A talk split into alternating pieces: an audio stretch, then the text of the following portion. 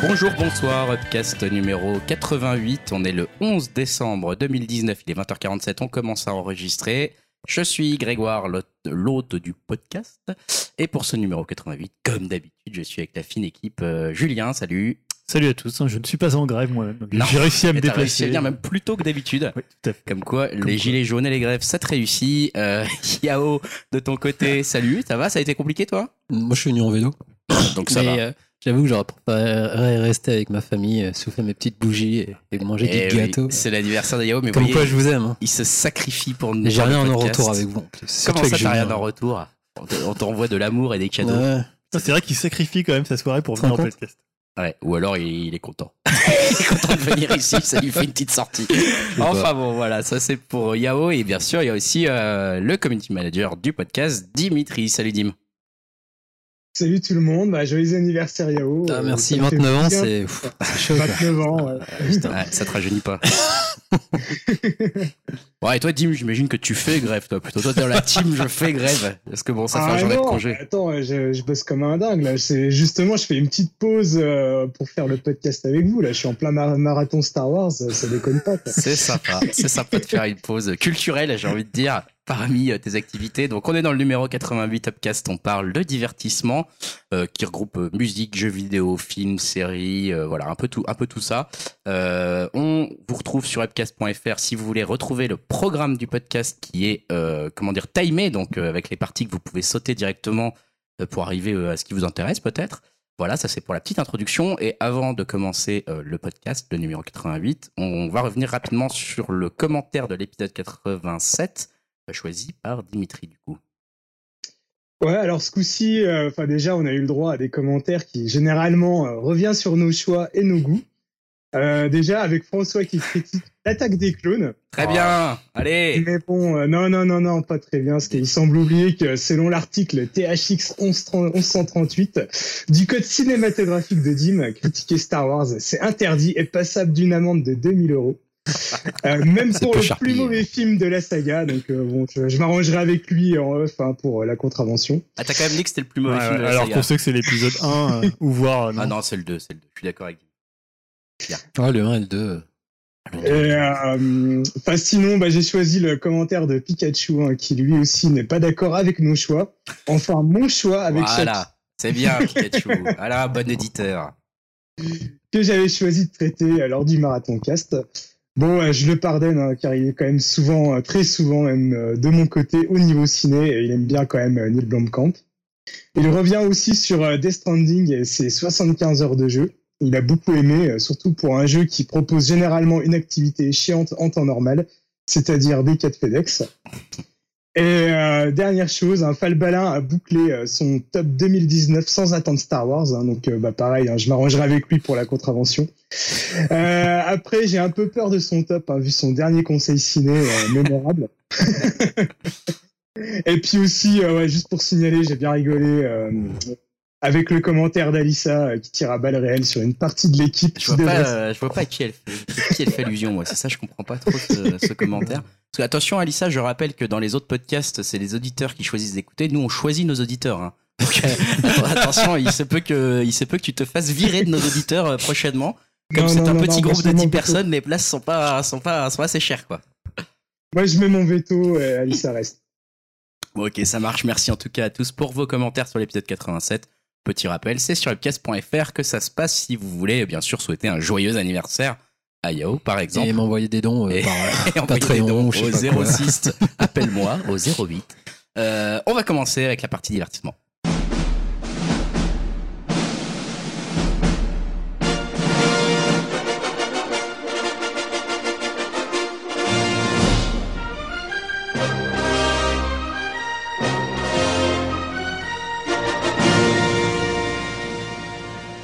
Partie divertissement avec une œuvre euh, qu'on a presque tous collectivement vue. Alors tu vas nous en Je parler. me toi. dénonce tout de suite. euh, c'est me moi, mais c'est- oui, je vais dire pourquoi. Ça fait partie de l'œuvre en elle-même, ce qui m'a empêché de, de la compléter. L'œuvre en question, euh, c'est The Irishman de Martin Scorsese, Martin Scorsese.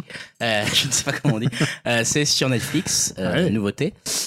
Et donc, on attendait ce projet depuis pas mal de temps. Il faisait partie de nos projets qui nous hypaient depuis pas mal de temps. On en avait déjà parlé dans différentes news, etc., sur le budget, sur, tout ce que Netflix avait pu permettre, euh, autoriser euh, Scorsese euh, de faire pour ce projet. Et là, ça y est, il est paru fin novembre. On s'est donc dit, mettons-le nous dans nos besaces. On va essayer de regarder ça. Et avec 3h30 de film, c'est pas forcément simple. N'est-ce pas, Julien? Qu'est-ce que tu peux nous dire un peu sur ce film? Est-ce qu'il y a d'autres choses à préciser sur celui-ci? Bah, ce qui était marrant, tu disais, on l'attendait beaucoup, c'est même les Américains, parce que 17 millions d'Américains l'ont lancé. Alors, ça veut pas dire qu'ils l'ont tous vu, puisque je crois que seuls 20% l'ont terminé. Je suis un peu américain. J'ai du sang américain. non, c'est pas juste que les stats concernaient juste l'Amérique. Euh, Qu'est-ce que ça raconte Donc, c'est, alors, on retrouve euh, l'acteur fétiche de. Alors, c'est vrai que pendant un moment, c'était aussi un peu DiCaprio, ouais. mais bon, quand même, l'acteur fétiche de, de Scorsese, c'est quand même de, de Niro. Euh, donc, De Niro joue non pas Ed Sheeran, mais Frank Sheeran. Rien à voir. Cela dit, ça serait intéressant comme film. Ça serait intéressant. ça. Euh, voilà, donc peut-être jeune, il ressemble un peu à Ed Sheeran ou pas du tout, je ne sais Il n'y a pas de Ça ressemble pas à tatouage. grand chose. Euh, en fait, bah, qu'est-ce que Frank Sheeran, il est en maison de retraite et il va raconter sa vie. Donc, c'est un ancien vétéran de la Seconde Guerre mondiale et en fait, il va raconter notamment euh, comment il est entré dans la mafia. euh, alors, la mafia locale, on sait pas, elle est irlandaise quand même. hein, Ouais, c'est ça, ouais. Euh, donc, notamment avec Joe Pesci qui joue, c'est Russell. Alors, j'ai noté le nom, Russell Buffalino. Ouais, c'est ça.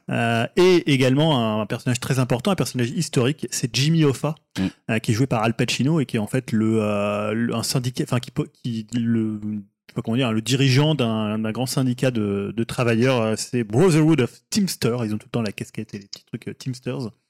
Euh, et voilà, donc c'est un film fleuve de 3h30, tu l'as dit, et qui va revenir sur euh, plein de d'épisodes en multiples flashbacks et euh, de donc de la vie, de la façon dont il va côtoyer euh, côtoyer ses hommes, la façon dont il va monter dans le milieu. Donc on a un peu ce côté film de mafia classique où j'intègre un milieu, je comprends les codes, je fais d'abord les petites tâches.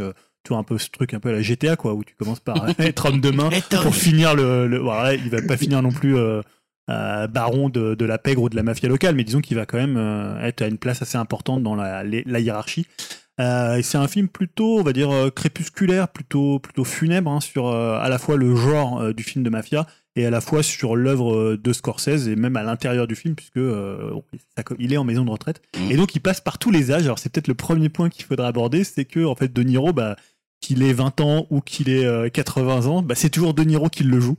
Voilà. Version 70 piges. Et toi, ça Voilà. t'a posé problème. Voilà, alors, bah, je crois que je suis pas le hein. seul. hein. Il y a aussi, il me semble. Pareil, hein, mais je- un peu quand même j'ai pu arriver à aller jusqu'au bout. Toi, quand même. toi, toi, ça t'a pas bloqué. Moi, c'est la raison euh, pour laquelle j'ai complètement arrêté de voir ce film. euh, C'est que, alors, il y en a deux en fait. hein, Il y en a deux quand même. Euh, la principale, on va dire que c'est cette espèce de de retouche numérique au, au- au- mais alors sous Paint, je ne sais pas, pour euh, rajeunir les, les acteurs, mais qui est une catastrophe, je trouve, en termes de réalisation, qui est extrêmement mal faite. Sur tout le monde, tu trouves? Surtout, alors surtout de, sur De Niro, je trouve que ça se voit particulièrement, notamment avec ses yeux un petit Ouais, peu, comme si ses yeux étaient même pas euh. attachés à son visage, qu'ils étaient mal fixés sur son visage, c'est comme s'il glissait un peu sur sa peau. C'est extrêmement mal fait, ses yeux bleus brillent, alors comme en fait ça n'arrive pas chez les êtres humains. Je pense qu'ils sont un petit peu euh, allés trop loin dans la retouche et, euh, et en fait juste euh, on est totalement dans l'uncanny valley mais au point où moi ça me dérangeait mais vraiment j'étais mal à l'aise devant le film pas dès qu'on le voyait euh, jeune, exactement. Dès qu'on le voyait jeune, ça me posait un vrai problème et un vrai problème qui qui m'a empêché de regarder le film et même qui m'a énervé contre le film parce que comme je le disais en off juste avant, je me suis dit mais en fait ce film il est c'est un des films qui a coûté le plus cher, je crois que c'est le plus cher de Scorsese de Scorsese justement. C'est un film qui a coûté extrêmement cher à Netflix et notamment pour ses effets euh, numériques de rajeunissement. Et euh, en fait, moi j'ai envie de dire, mais tout ça pour ça, c'est- complètement raté. Moi, ça me bloque carrément euh, la vision du film. Et, et deuxième, deuxième chose, c'est pourquoi tout simplement avec cet argent, juste pas engager des acteurs jeunes qui feraient Robert De Niro jeune en fait. Je veux dire comme on a toujours Bah, fait avant. ça Voilà, c'est ça. hein, on a toujours fait ça et ça marchait euh, très bien en fait. Et je trouve que c'est une façon de plus de prendre le spectateur pour un débile en fait. C'est une façon euh, nouvelle de prendre le spectateur pour un con en disant ah vous allez pas comprendre si on vous met un autre acteur que Robert De Niro jeune. Donc on va vous remettre Robert De Niro jeune et on va mettre des, des, des effets spéciaux. Mais en Moi, fait, je suis, je suis pas ça- tellement d'accord avec toi. Je- Enfin, je pense que si tu avais pris un acteur euh, jeune, le problème, c'est qu'il y a tellement d'allers-retours dans le temps. Euh, tu vois, Et en fait, je pense que ça aurait été. Le film n'aurait pas eu la même construction, il n'aurait pas eu une construction aussi rapide entre, les, entre tous les flashbacks. Alors que là, ok, alors ça fait parfois bizarre. Moi, j'ai pas eu du tout ce problème d'Uncanny Valley. Euh, mais simplement, je trouve que ça aurait fait bizarre de voir, euh, de, de changer d'acteur en fait. Tu vois, parce que là, l'idée, c'est vraiment de le prendre depuis qu'il commence et en même temps, c'est pas chronologique. Tu vois, il va y avoir des. Enfin, c'est c'est vraiment éclaté comme récit. Donc, je pense pas qu'un d'avoir plusieurs acteurs qui joueraient leur propre rôle, ça aurait, ça aurait été beaucoup trop de confusion en termes de récit, en termes de narration. Je sais pas, j'ai l'impression qu'il y en a déjà eu quand même pas mal des films où il y avait l'acteur à différents âges qui était joué par différentes personnes, tant que ça soit jamais un truc où on, on- on se perde et où on perd en, on va dire en, en pertinence dans le film. Et là, euh, là au contraire, je trouve qu'on perd en pertinence dans le film parce qu'en fait, on a un rendu qui du coup, euh, comme dit Dimitri, euh, on dirait. on dirait qu'il a un maquillage tout chimique. J'aime bien cette expression. C'est vraiment, on dirait qu'il a une gueule qui est plus naturelle du tout. Et en fait, même du coup pour le jeu d'acteur, enfin, c'est, le jeu d'acteur, il se base, aussi sur la, le jeu dans les yeux, sur sur des petites mimiques, des choses comme ça. Et en fait, là, comme le visage était une espèce de pâte numérique dégueulasse, on, voit rien. Et en fait, ça joue. Moi, je trouvais que les, les scènes où il était jeune, en fait, il y avait plus rien qui ressortait, il se passait rien. Et, euh, c'était euh, et c'est extrêmement gênant. Je sais pas, toi, Yao, t'as fait. euh, mais en fait, je suis d'accord avec vous deux dans un sens. je crois que c'était important de garder De Niro et je crois que c'était un choix aussi de Scorsese de, ben, de faire évoluer De Niro à travers tous les âges, vraiment avec toujours le même visage. Après, je suis comme toi. j'ai commencé à, la première fois, j'ai tenu quoi une heure. C'était très pénible parce que j'étais fatigué. C'était le soir. J'ai recommencé. Ça m'a sauté encore plus aux yeux. Euh, à l'Uncanny Valley, quoi. C'est horrible sur euh, De Niro. Après, sur Joe Pesci, je crois que c'est le plus impressionnant. Enfin, c'est celui qui Mm. passe le mieux. C'est ce Euh, que j'allais dire, c'est ça qui est bizarre, c'est que on va dire sur De Niro c'est dégueulasse, alors que sur Joe Pesci c'est bluffant quoi. Donc ouais, euh, c'est bizarre. On dirait que c'est que, peut-être à cause que des. deux effets similaires euh, soient complètement à l'opposé dans un même film, c'est vraiment, euh, c'est un peu Et incompréhensible. après, il est peut-être un peu plus vieux quand tu le rencontres quand même. Il est moins jeune, euh, Joe Pesci. c'est vrai. En vieillissant, Ouais, ça passe plus. ça. Après, Pacino, c'est entre les deux.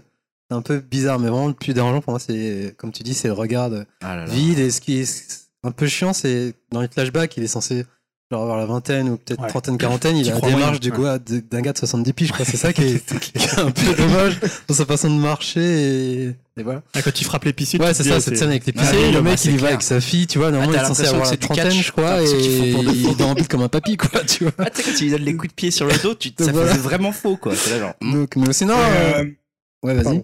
Euh, Excusez-moi de la comparaison, mais euh, dans, les, dans les Marvel, ils utilisent beaucoup cette euh, technique-là, et je trouvais que c'était mieux fait dans les Marvel. Ah, je suis d'accord. Euh, alors, peut-être aussi parce que euh, c'est des, des scènes assez courtes, Ouais, et c'est donc ça, euh, voilà, euh, c'est peut-être plus simple euh, au niveau... Enfin, on a, on a du mal, moins de, moins de temps, on va dire, pour s'habituer à, à ce visage-là, et puis euh, ils ont peut-être plus, euh, plus concentré le budget pour des scènes courtes, mais euh, c'est quand même Ah, mais- mieux fait dans ce film Ah ouais. Ce qui est Tu- étonnant, c'est que c'est mieux fait dans Benjamin Bah, c'est Button. ça, j'allais dire, tu prends C'est- Benjamin Button. C'est mieux Ah, fait. C'est mieux fait et c'est pas gênant. Et tu vois Brad Pitt jeune, t'es soufflé parce que ça, Ouais. ça ressemble vraiment à ce qu'il était jeune, quoi. Ouais. Là, ça ressemble à rien, à part une espèce de croûte. Bon, après, la deuxième chose qui m'a fait Ouais. arrêter le film, je continue là-dessus, puis après, je voudrais avoir vos avis, justement. C'est euh, aussi le côté cliché du film. Et en fait, les films de mafia, moi, je suis pas un fan. Et, euh, et là, euh, t'arrives et dans les cinq premières minutes, c'est Eh Tony, aigre Tony, elle va lui donner la petite enveloppe. Et en fait, tout le film, il va passer de donner des enveloppes à faire discrètement. Ah, tu lui donnes une enveloppe, tu le tues. Tu lui donnes une enveloppe, tu le tues. Tu lui donnes une enveloppe, tu récupères une enveloppe, tu le tues. Et, et en fait, euh, ils s'appellent tous Tony, ils sont tous italiens. Euh, ou irlandais. Et en fait euh, je trouve que c'est d'un cliché et d'un truc mais que je me suis dit mais j'ai l'impression de regarder un film des années 80 où ça ils se sont pas donné beaucoup de mal on va dire euh, sur euh, sur ben, ce, ce genre euh, de truc quoi Et d'ailleurs, il y a même une vanne dans le film où à un moment donné, euh, t'as De Niro qui fait à Pacino, euh, ouais, il y a Tony euh, qui, a, qui, a des, euh, qui t'en veut et tout. Il fait mais quel Tony? C'est très. Ouais, c'est excellent. exactement ça quoi. Donc bon voilà, moi ça m'a gavé. Donc euh, déjà n'étant pas fan des films de mafia, trouvant que c'était regardable quand il était jeune. Et puis euh, avec le nombre de clichés incessants sur euh, ce qui se passe dans la vie de De Niro, en me disant mais où vont-ils en fait avec ce truc-là? Mais tu l'as regardé sur euh, ta télé? Ouais. Et du coup je me suis Donc, dit, une- bah, je, je précise pour les gens, une, une belle télé de, de une- fort bonne une taille. télé euh, 4K. Voilà. Euh, mais du coup, euh, non, je, je, je, je- je me suis arrêté. Je me suis arrêté euh, volontairement. Je trouvais pas ça intéressant et je me suis dit, mais non seulement c'est pas intéressant, mais en plus c'est regardable à cause de ces effets arrêté spéciaux. ratés. vers quel, moment- à quel moment Je me suis bah justement au moment où ça se battait, il, ba- il battait le machin. Enfin, j'ai vu quand même l'arrivée de Hoffa, euh, Al Pacino, etc. Après, t'as arrêté. Après, j'ai fait genre bon, voilà, ça va pas s'améliorer, puis je vois pas où ils veulent en venir, donc euh, j'avais pas envie de me taper les 3h30 là-dessus, qui est le deuxième, enfin, qui est un autre problème que j'avais en tête quand même. C'est pas ça qui m'a fait arrêter, mais au bout d'un moment, je me suis dit, en plus, si je me force, il faut que je me Ouais. force 3h30, quoi. Donc c'est long. Euh, voilà. Bon, donc du coup, avis assez euh, négatif. C'était si marrant l'ai tout ce que tu, tu vois autour de ça parce que tout le monde dit ah mais attendez faut pas le regarder en plusieurs fois, faut pas le regarder sur un téléphone. Mais arrêtez, arrêtez de faire chier les gens. Regardez-le comme vous voulez. Mais, mais on s'en fout quoi. Tu genre, euh, les gens, on a regardé des films où il y avait euh, trois coupures pub pendant. euh, tu vois. Non, mais c'est comme mais- quand tu lis un livre, tu t'arrêtes comme tu veux. Si tu Non, veux mais sauter voilà, une phrase, ouais, tu la sautes. euh, tu Enfin, vois. tu es libre de consommer ton art comme tu veux. Enfin, ça. Oui, et comme si, tu vois, le- l'idée que le cinéma était tellement sacré que tu pouvais pas morceler un film ou Non, mais- feuilletonner un film. Je vois, enfin, tu vois, moi je l'ai regardé une fois, tu vois, dans des bonnes conditions, mais ça m'arrive de regarder des trucs sur mon téléphone dans, le, dans le métro, tu vois, il y a, enfin, à un moment donné. Bon, voilà, donc mon avis n'était pas. les- les conditions, Je suis euh. d'accord, je suis d'accord. Mon avis n'était pas complet. J'aimerais bien peut-être entendre Dimitri sur son Ouais. avis. euh, toi qui l'as vu complètement, qu'est-ce que t'en as pensé de ce Scorsese? Euh, bah alors j'ai pas du tout aimé parce que franchement un film de plus de 3 heures sans pouvoir ou Thanos, euh, bah franchement c'est le mec qui ouais, c'est la caricature. Le mec qui s'auto-troll. C'est bien, on n'a même plus besoin de le faire. non plus sérieusement je l'ai trouvé assez bon euh, même si j'avoue que bah comme toi Greg j'ai eu du mal euh, notamment avec la durée. Euh, après chez moi euh, aussi voilà j'ai quand même plus de mal à me concentrer qu'au ciné forcément. Euh, je vais pas vous le cacher hein, je l'ai maté en plusieurs fois.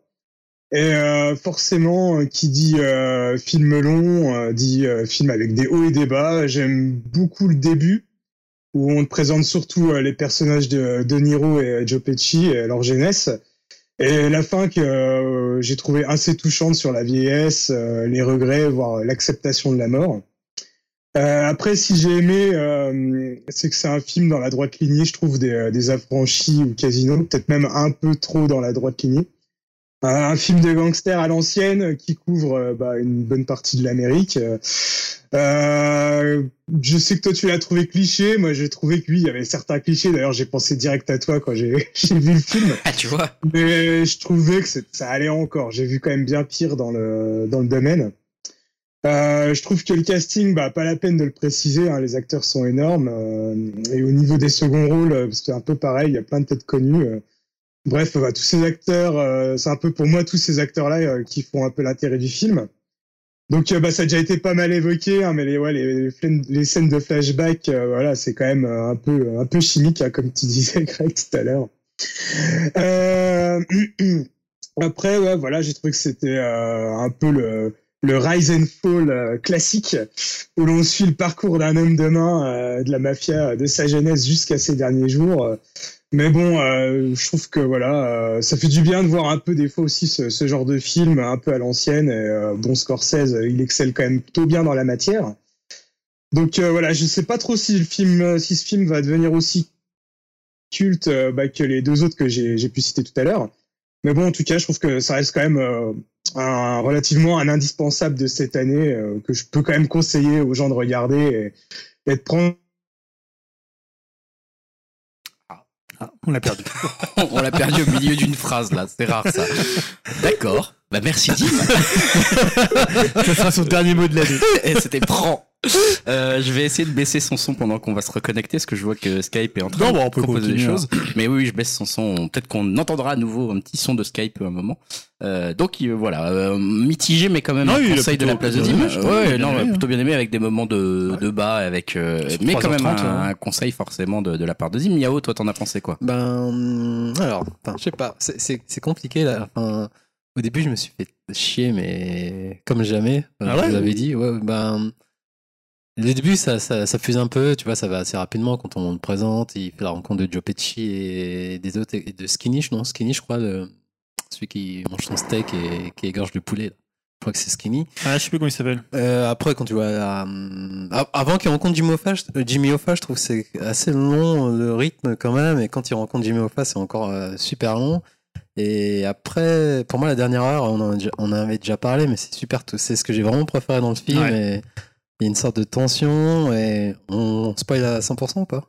Bah, comme d'habitude, oui. Alors, je mettrai le Alors, repère, euh, chro- euh, je mettrai le repère précisons que c'est chronologique. euh, voilà, je, je, je mets sur upcast.fr dans la description du podcast un repère temporel pour dire que vous pouvez sauter directement après le spoiler si Euh, vous voulez. Vas-y, tu peux spoiler. que- Je crois que Dim est en train de revenir. Enfin, moi, je, je m'étais pas non plus intéressé au film, donc je savais pas que c'était basé sur une histoire vraie, en Ouais. fait, tous- tous les personnages. Et que c'était- Après, je m'en doutais avec Jimmy Hoffa. Ouais, Et je, puis, crois- je que ouais. c'était une sorte d'une chronique. Ouais, il l'intègre, mais. puis à l'intérieur, tu le vois, parce qu'il y a des gens qui sont morts, tu vois Ouais, en écrit, fait, euh, c'est- il a été ouais, tué c'est par, ça que j'aimais bien. euh, Dans une ruelle sombre à réalisation, 3h ouais. du matin. Ouais, C'est ça. Et Une donc, balle dans après, le corps. ce, euh. ce qui est intéressant, c'est que j'étais à prendre m'enseigner sur les- certains protagonistes et tout ça, mais Et donc je disais la dernière partie avec Jimmy Hoffa, je trouvais ça très très touchant le fait de cette dualité que De Niro, il, c'est comme une sorte de enfin, de mentor Jimmy Hoffa, mais il est aussi il, a un- il est loyal envers euh, euh, euh, comment il s'appelle euh, Joe Pesci? Alors, Russell. Russell, Russell, il est ouais. envers- loyal envers Russell, c'est Russell Ouais. qui, comme on dit, de- d'aller ben, buter Jimmy Hoffa.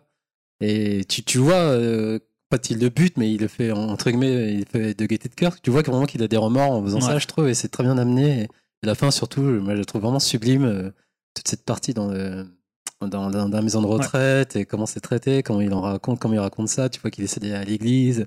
Le lien avec Russell aussi qui dit il y a une scène où il va à l'église, en fait, après, tu vois qu'il qu'il meurt et lui, il essaie d'aller à l'église, mais ça marche pas du tout sur lui. En fait. J'ai bien aimé euh, toute cette dernière partie.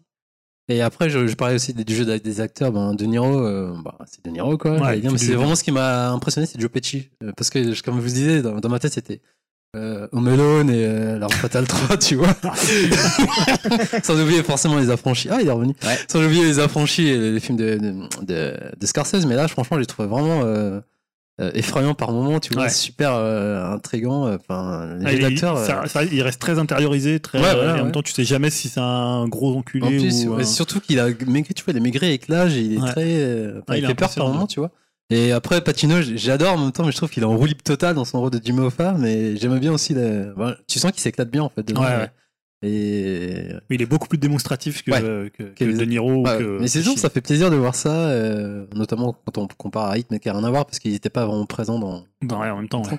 Et donc, au final, euh, c'est un sentiment bizarre. euh, pendant les deux heures, je me suis vraiment fait chier. Je me suis dit, pff, je me force pour le voir. Et à partir du moment où ça switch et ben, qui doit assassiner Jimmy Hoffa, d'ailleurs, on, on présume que c'est lui. vu Oui, en dans fait, la dans la vie, en fait, il, a- ouais. il est parti disparu. On sait toujours pas ce qui s'est passé, en fait.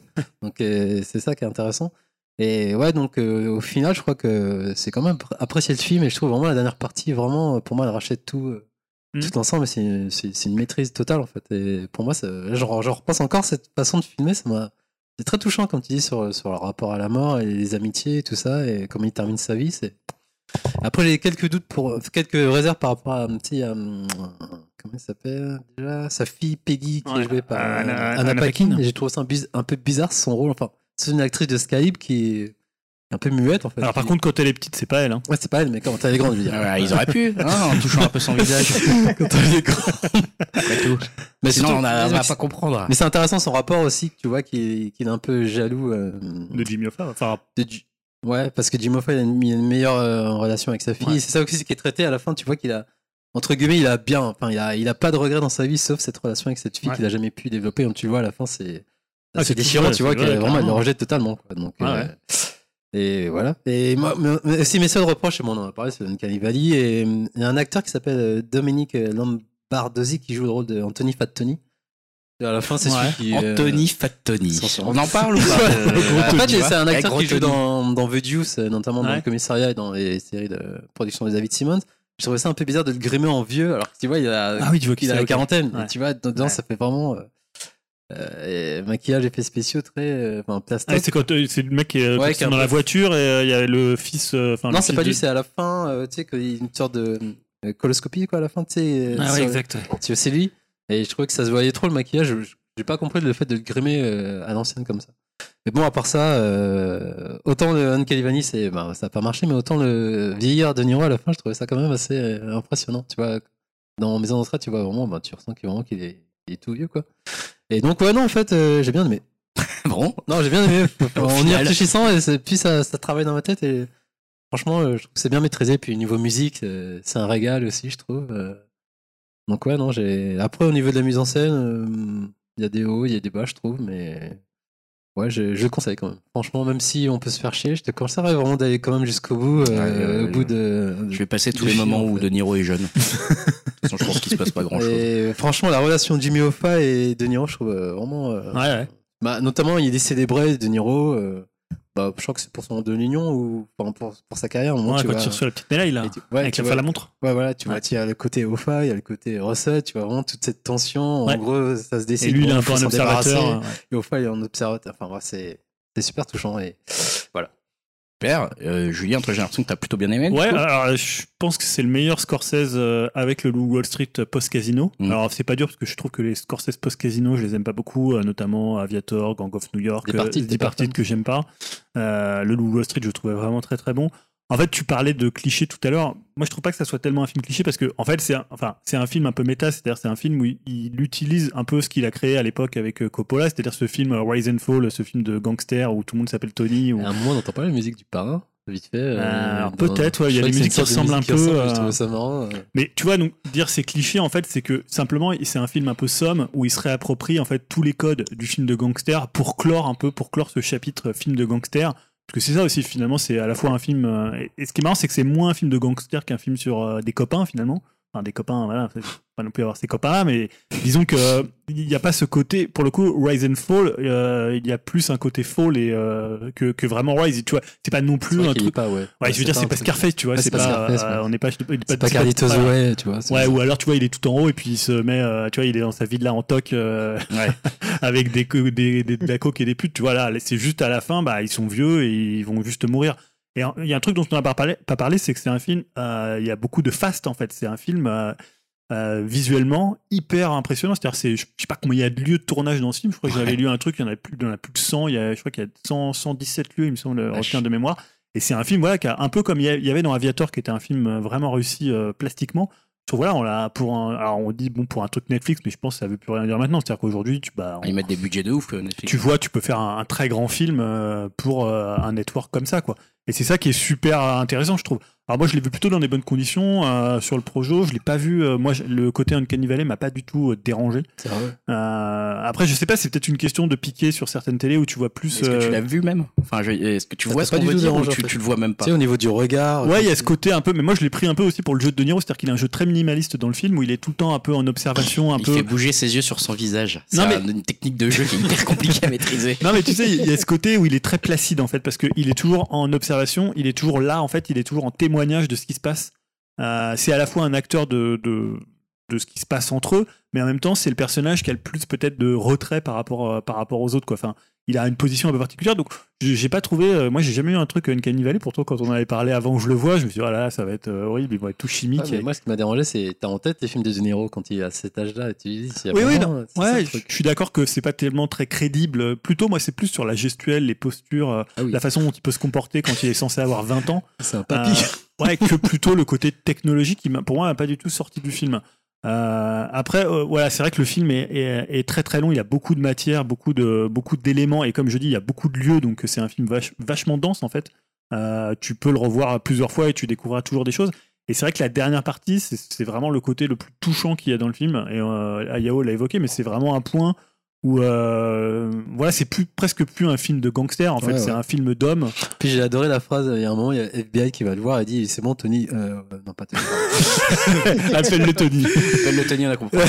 C'est bon, Franck, tu peux tout dire. euh, Ils sont tous morts, c'est bon. Bah, tu vois, c'est symbolique, enfin, symbolique du truc, quoi. Oui, encore. Et d'ailleurs, va. sur ce- oui, c'est cette scène aussi où il lui dit, euh, parce qu'il lui dit que son avocat est mort. Il fait ouais, qui l'a tué.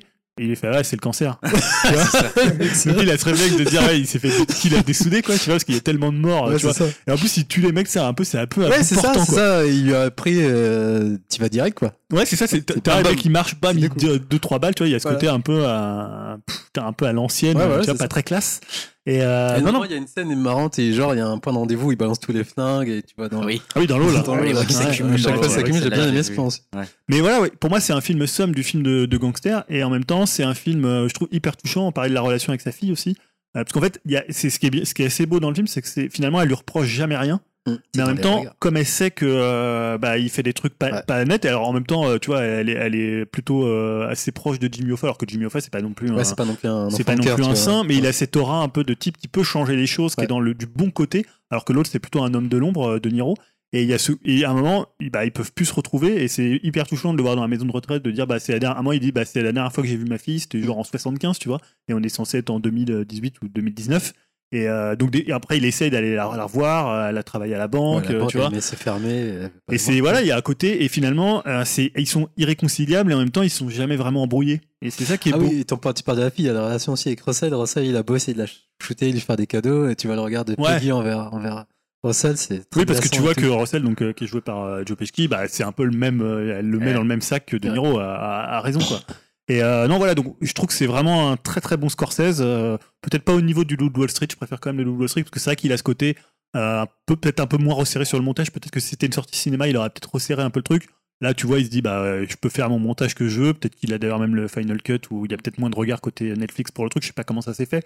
Mais en même temps, je pense que l'idée de faire un film de 3h30, c'était aussi l'idée de dire, bah, on part, c'est un film qui parle du temps qui passe. Et euh, plus tu le fais long, plus ça fonctionne en fait. Mais c'est Euh, très long. Mais c'est comme, ouais, c'est comme. bien. C'est vrai que moi, je l'ai commencé un jour et après, c'était déjà le lendemain, tu vois. Ouais, parce qu'il c'est ça. commençait à 21h. Ah, après, c'est intéressant de voir aussi que je, même, avant de le savoir que j'allais pas forcément aimer avec les problèmes qu'on a cités, euh, déjà avant, j'étais en train de me dire merde, 3h30, comme, li- limite comment j'organise ma semaine pour le regarder. C'était ça en fait. Faut les question, placer et- les 3h30. Hein. Ah, c'est exactement ça. Et c'est vraiment, que- faut, faut rien faire d'autre. Faut essayer de vraiment se concentrer une fois que tu décroches. Et c'est Et quand même tu dur. vois, tu te dis, bah attends, 23h30, mes enfants se couchent à, s'ils se couchent à 20h, déjà, bon, Ah, ça va me pareil, faire et- toute la soirée. C'est une se couchent à 20, organisation. 20h. ouais. Après, C'est Dim, il a bon de dire ça quand il y a un endgame qui dure 3 heures. C'est C'est ça. pas Puis. Dim, surtout, il peut être chez lui à 16h30. quoi. Ouais, bien sûr, bien sûr.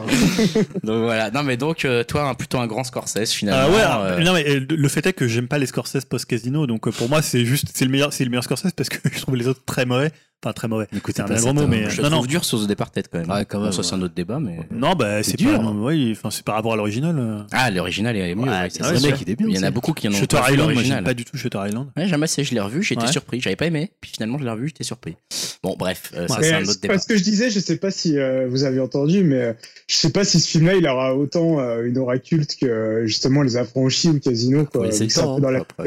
Non mais tu vois moi je pense que ça C'est peut pas être un peu comme son Jackie Brown, tu vois, un peu pour Tarantino Mm, où c'est un film un peu plus euh, touchant, un peu plus euh, un peu somme de ce qu'il a pu faire à un moment donné.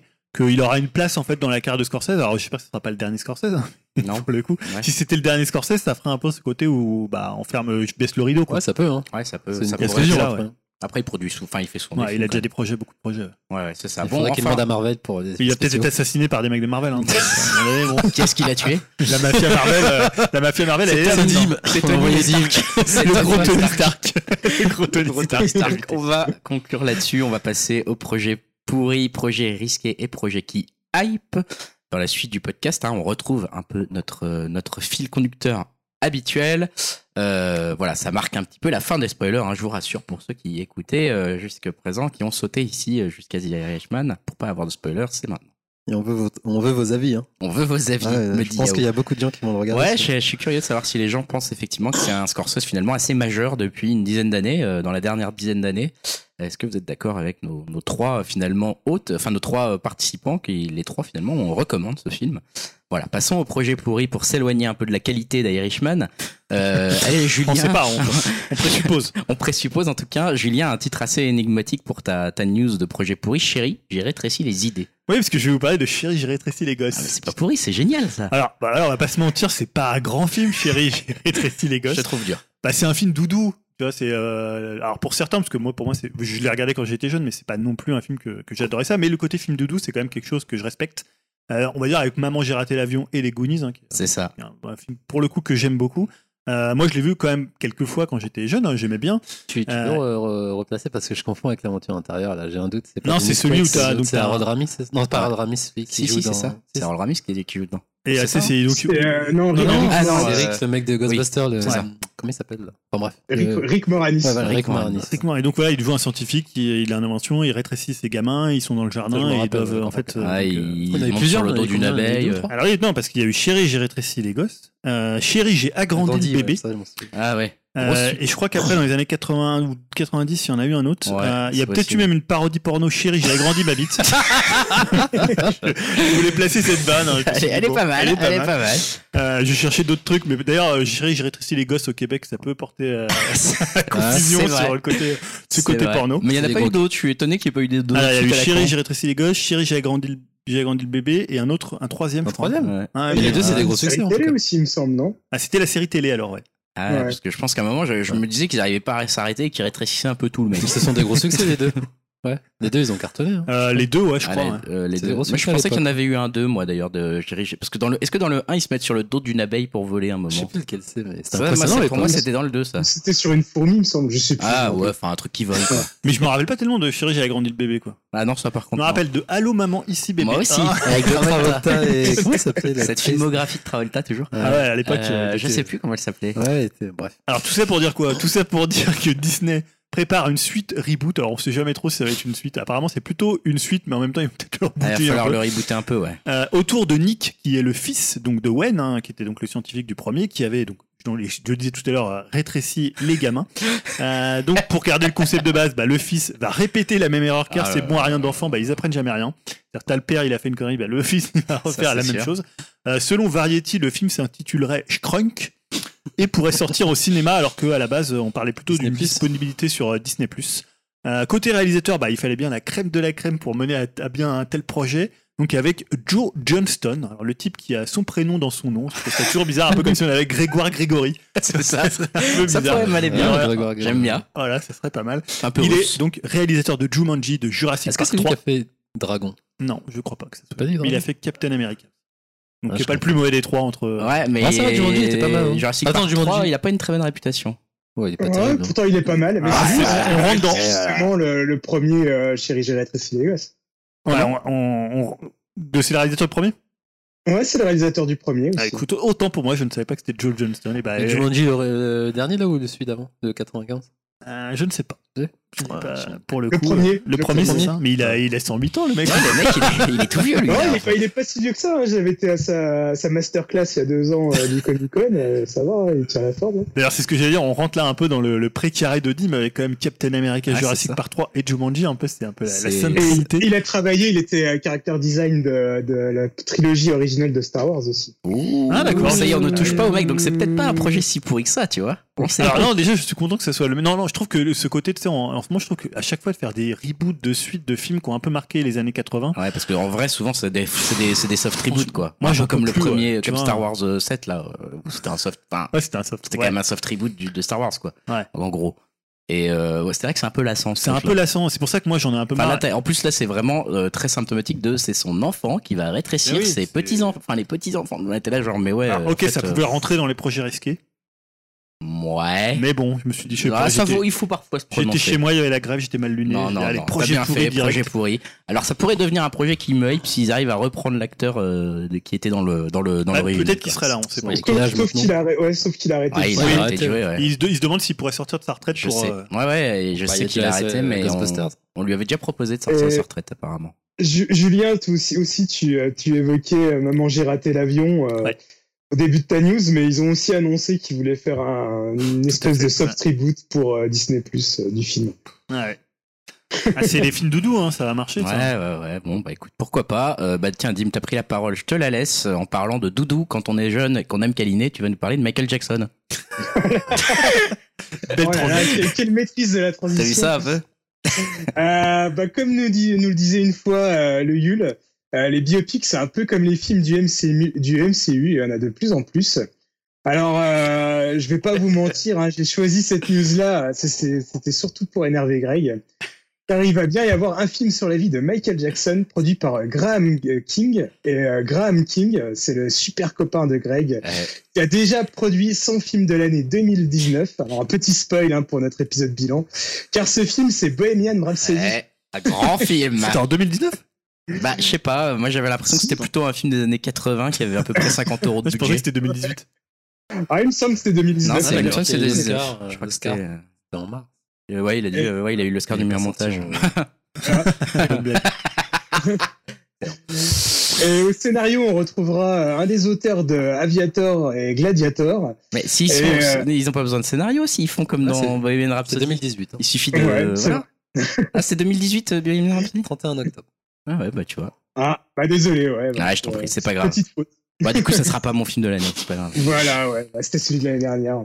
Et donc, euh, on nous promet une version euh, non aseptisée de son histoire. Alors, je l'ai, si je l'ai mis dans les projets pourris, c'est que j'ai quand même du mal à croire à cette promesse de version sans filtre. Et puis bon, bah surtout, et bien évidemment, hein, c'était pour te faire réagir, Greg. Non mais ouais, je, je sens que merci Dimitri d'ailleurs de cette attention, c'est fort gentil. Euh, je sens quand même que pas aseptisé. Enfin, je veux dire, s'ils vont vraiment chercher du côté de la pédophilie et qu'on voit des scènes avec des jeunes enfants, euh, là pour le coup, ça va se transformer en vieux thriller. Ah, euh, Il faut suivre les jeux de mots.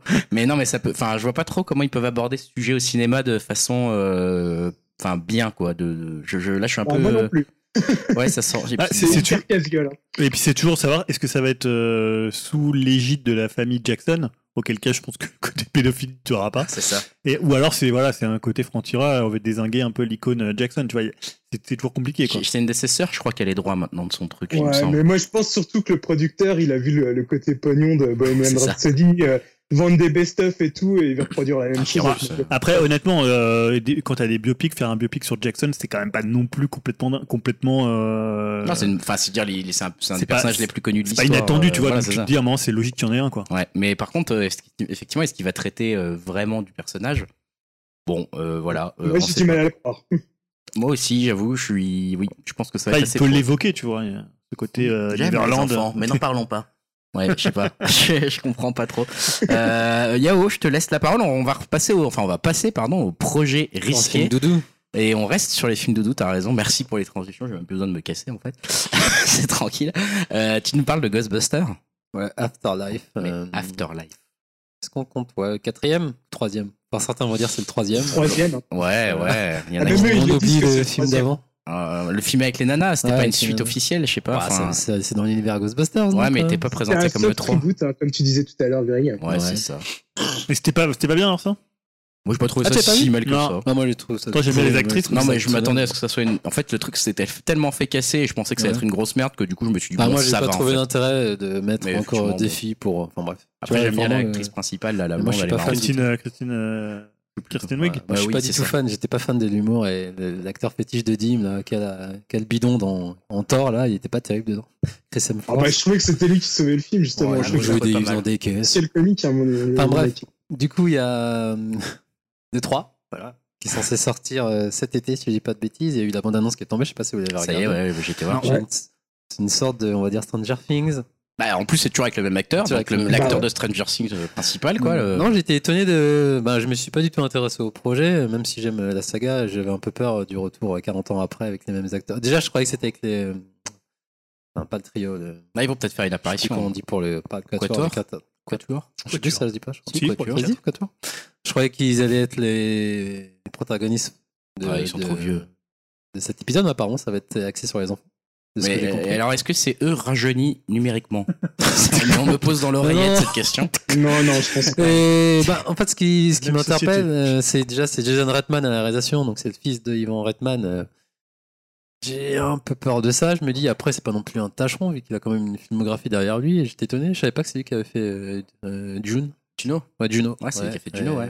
Donc Qui avait plutôt bien marché, qui a été Ouais, moi j'ai Ouais, bien aimé à l'époque. Ouais, c'était pas C'est mal. un bon film. Et moi je pense que le père il doit produire, il doit être derrière quand même. Je crois que oui. Euh, bon après il n'y a pas Harold Ramis forcément. Ça, ça va être. Mais euh, il y a Paul Rudd aussi au casting, je me dis pourquoi pas. Paul Rudd, euh, j'aime bien, je trouve sympathique cet acteur. Enfin, C'est ça. passe partout. Paul Rudd, hein, pour ceux qui n'ont pas compris. C'est ça. Forward. Paul- Forward. Et après, bah, j'attends de voir la- la- le trailer. C'est un trailer, mais je suis un peu. Parce que souvent, ça euh, limite le jeune de, Stranger Things, quoi. Lui, alors Ouais, lui, voilà. entre Hits, Stranger Things et ça, il est partout, le petit, là. On en a déjà marre de sa tronche. J'attends de voir ce que ça va donner, mais je sais pas. C'est. Je, je mets prosé risqué vu que je vais pas dire pourri vu que j'ai quand même une certaine affection pour la franchise. Mais après, je suis pas non plus euh, hypé, hypé, et surtout au vu de, de la bonne annonce quoi. Parce que bah, moi je trouve ça étonnant cette bande annonce elle est euh, tu vois elle est pas euh, elle est pas tellement feel good movie euh, genre on va retrouver les trucs du passé c'est pas ils sont pas du tout dans une grande ville ils sont à la campagne euh, Ils limite au la début euh, là. l'introduction des fantômes c'est présenté plus comme un truc euh, qui un vrai film qui fait peur quoi Mm. Euh, pas comme un truc euh, genre ça va être bouffe tout quoi et, euh, et du coup, euh, je me suis dit, tiens, intéressant la façon de présenter ça maintenant. Comme d'hab, dans les bandes annonces, ils en montrent beaucoup trop, je trouve déjà. Parce qu'on voit déjà enfin, plein de choses qu'on devrait pas voir, à mon avis, qu'on- dont on devrait avoir la surprise de, dans le film.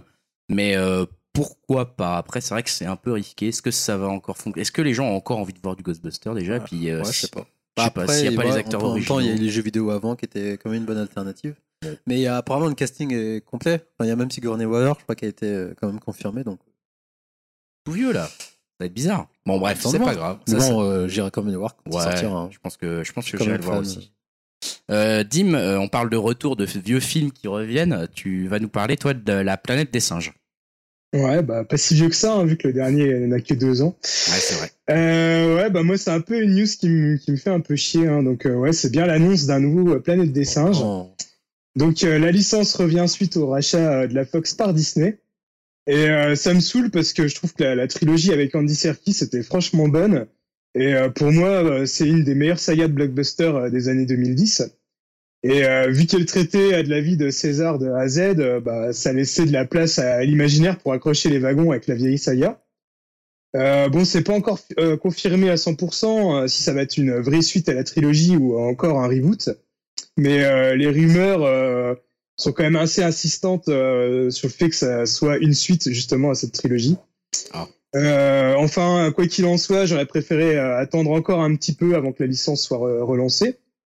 Bon, euh, je l'ai mis dans les projets risqués parce que euh, c'est réalisé par euh, Wes Ball, euh, le réalisa- un réalisateur que je connais pas, euh, donc je peux qu'être surpris euh, dans le bon ou dans le mauvais sens. hein, Faire donc, de UV Ball. c'est ça. Oh non, Ah, non, j'espère pas.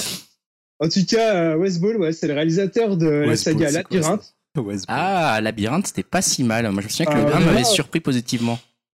Enfin, moi, c'est des films que j'ai pas vus, mais justement, il me semble que tu m'en avais parlé la dernière fois, Greg. Et, euh, je sais que c'est des films qui ont plutôt plu, donc euh, voilà. Alors, je me dis, euh, Alors après, Si c'est des films qui ont plutôt plu, mais parce que tu vois, t'étais dans la tendance divergente, machin, bidule, tu t'en tapais un tous les 15 jours de nouveau. Et celui-ci, on va dire, était moins mauvais que les autres. hein. C'est pas non plus un chef-d'œuvre. ouais. D'accord, ouais. Bon, après, on va dire que s'il peut apporter une nouvelle vision à l'histoire, euh, et c'est ce que je souhaite, pourquoi pas, quoi. Donc euh, voilà, pour l'instant, on n'a pas plus de, de news, mais bon, euh, vu l'aura de la saga, je pense qu'on en reparlera quand même assez rapidement. C'est trop mais, tôt, là. euh, Mais ouais. à voir, quoi. Moi, je trouve ça tôt, ouais. Pourtant, aussi, ça hein. a marqué, ça a marché la trilogie. Ah ouais. Ouais, ouais, ça a super bien marché. Bah, Mais- justement, hein, ça, va être une suite, hein, comme je disais, donc euh, à voir. Quoi. Je Mais, suis en- euh, je suis en train de me dire que peut-être on peu devrait pas, euh, on devrait peut-être pas classer nos projets risqués et pourris ou qui hype en fonction du réel, parce que tu vois, comme des trucs genre euh, Todd Phillips là qui a réalisé Joker. Mm. Avant, il a réalisé des films qui sont parmi les classements des pires, des pires Mm. films, des 100 pires films de IMDb. Et il a réalisé Du Joker, qui est, il- ouais, ce genre de merde. Oui, ça veut rien dire. hein, ça Et veut en rien fait, dire. Moi, je- euh, c'est vrai que nous on se base pas mal dessus, mais en fait, on peut avoir des réalisateurs qui se révèlent aussi. On ne sait jamais. euh, pourquoi pas Moi, je sais que je l'ai mis plus dans les projets risqués, c'est parce que voilà, la trilogie est déjà C'est vrai bien, que c'est tôt, hein. bien cool et euh, enfin, c'est un peu une suite, ça sera une suite inutile, je pense. et- Puis surtout une Ou suite. si c'est un reboot, euh, voilà, quoi, ça sera vraiment trop tôt pour en sortir un. Mais Ce bon, que je on comprends verra. pas, c'est en termes de suite. euh, Je veux dire, ils sont un peu arrivés à la fin du, de Ah, l'histoire. C'est Euh, une bonne Ah ouais, conclusion, quoi. c'est un- C'est un peu bizarre. Ils vont faire un retour dans le temps comme euh, dans le film de Burton où on comprend rien. Euh, Julien, Ouais. tu nous parles de Metal Gear. Ouais, parce que Metal Gear, alors plutôt côté Pas cinéma, vidéo, ouais, c'est un peu l'arlésienne de l'adaptation jeu vidéo euh, au cinéma, euh, puisqu'il est passé dans pas mal de mains de, de plusieurs réalisateurs, réalisateurs potentiels. D'ailleurs, je lisais qu'à une époque, alors j'ai relu ça, c'était Paul Thomas Anderson. Oh la euh, vache. mais alors au début, je me suis dit, ils ont dû se tromper, tu vois, sur la news, c'est P.T. Anderson, tu vois. Ouais. Et non, c'était bien Paul Thomas Anderson. Ah ouais, le bon. C'est vrai. le bon, le vrai. le- Ah, alors c'était il y a pas mal de temps. Euh, Je quand même. Je, suis quand même, je reste quand même surpris de cette, Oui. de cette euh, news. oui. Mais j'ai lu plusieurs sources qui confirmaient que c'était bien le vrai, on va dire, pas, pas P.T. Anderson. Là, ça m'aurait pas surpris, tu vois, Ouais, P.T. Anderson alors qui s'attaque à bon. ça.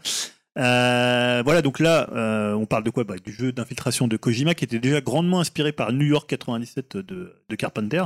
Euh, là, il est entre les mains de Jordan Vogt Roberts, qui est le réalisateur de Kong euh, Skull Island. Bon, Mmh. ok, bon, pourquoi pas. Euh, Ok. Alors, le choix a été validé par Kojima lui-même. Ah, mais Bon, il a pas euh, toujours des, il des du goûts de, lui. voilà, de goût de cinéphilie. Alors après, je sais pas si c'était si pourri que ça en termes de réel. euh, Non, Kong, c'est un défouloir. C'est... Non, Kong, ça va, ça euh, fait le ouais. job. Après, c'est quand même bien réalisé. Enfin, bien je trouve réalisé, qu'il y avait des super aussi. plans et tout, l'histoire était pourrie, mais euh, au après, niveau ça- visuel, Euh, c'était ouais, les, un les bon effets- money shot, ouais, et ça les, les effets spéciaux étaient Ouais, complètement dingues dans ce film. C'était assez, assez bien géré là-dessus. hein. Ouais. Ouais, ouais, franchement, c'était pas Mm. trop mal. Enfin, c'était- le film était nul, mais je veux Ouais, dire, c'était bien réalisé. pour ton argent, quoi. C'était bien réalisé. Ouais, ouais, le mec sait tenir une caméra. Quoi. Clairement. Donc ça, ça peut être une, bonne chose. Alors, donc ça part. En fait, les nouvelles qu'on a eues, c'est que ça part d'un tweet de Jordan Vogt Robert qui explique qu'ils étaient en train de la travailler sur le, le scénario, une nouvelle version euh, qui serait très Kojimesque, comme il dit. Alors, il dit Kojima Quirk and Full Military Surrealism. Waouh. Voilà, donc Military Surrealism, ça C'est un définit- nouveau truc. Ça définit assez bien Kojima. C'est Moi, j'aurais vrai. peut-être dit presque mil- military existentialism. peut-être, euh, tu sais, c'est toujours des, des types qui font la guerre et ils se demandent pourquoi ils font la guerre. Un, C'est peu, vrai. un peu le syndrome aussi, euh, comment euh, la ligne, euh, La ligne rouge. la ligne rouge ouais, Ouais, de- de, c'est ça. Malik. Euh, ou, ou de Giono aussi pour ceux qui ont Giono. C'est vrai. pose cette question. Et surtout, bah, il disait qu'il devait très vite rencontrer un acteur pour le rôle de Solid Snake, et cet acteur pourrait être Oscar Isaac. Ah ouais. Ouais. Oscar Isaac. Avec euh, les cheveux longs, du coup.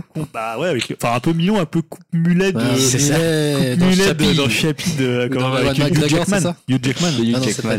pas- euh, Et McGregor dans Star Wars épisode une- 1 que j'ai relé avec cette coupe. Alors quand même. Horrible. Ah non, mais elle est affreuse. Putain, il le affreuse. brosse avec quand même une Ah, queue de rat. brosse à la con. Et derrière un mulet. Je, te verrais bien avec une petite queue de rat, Julien. Ah putain, Ah ouais, je pense que ça tirait bien, toi. Et alors le pire, c'est quand ils font la même coupe à Anakin. Ah là là, À la le Ah, filon ouais. qu'il a ce petit. Ah, c'est pas Alors que là, vrai. il est super mignon euh, avant. Ouais, avec les avant, cheveux oui, euh, mais à la Beatles là. Après, c'est affreux, quoi. Mais attends, la, la tronche sur la dernière image là, genre, Ah attends, ouais, ouais. laisse tomber quoi. Ça conclut pas le film de la meilleure des façons. Non, ça ne commence pas non plus de la meilleure des façons, mais ça c'est un autre débat. hein.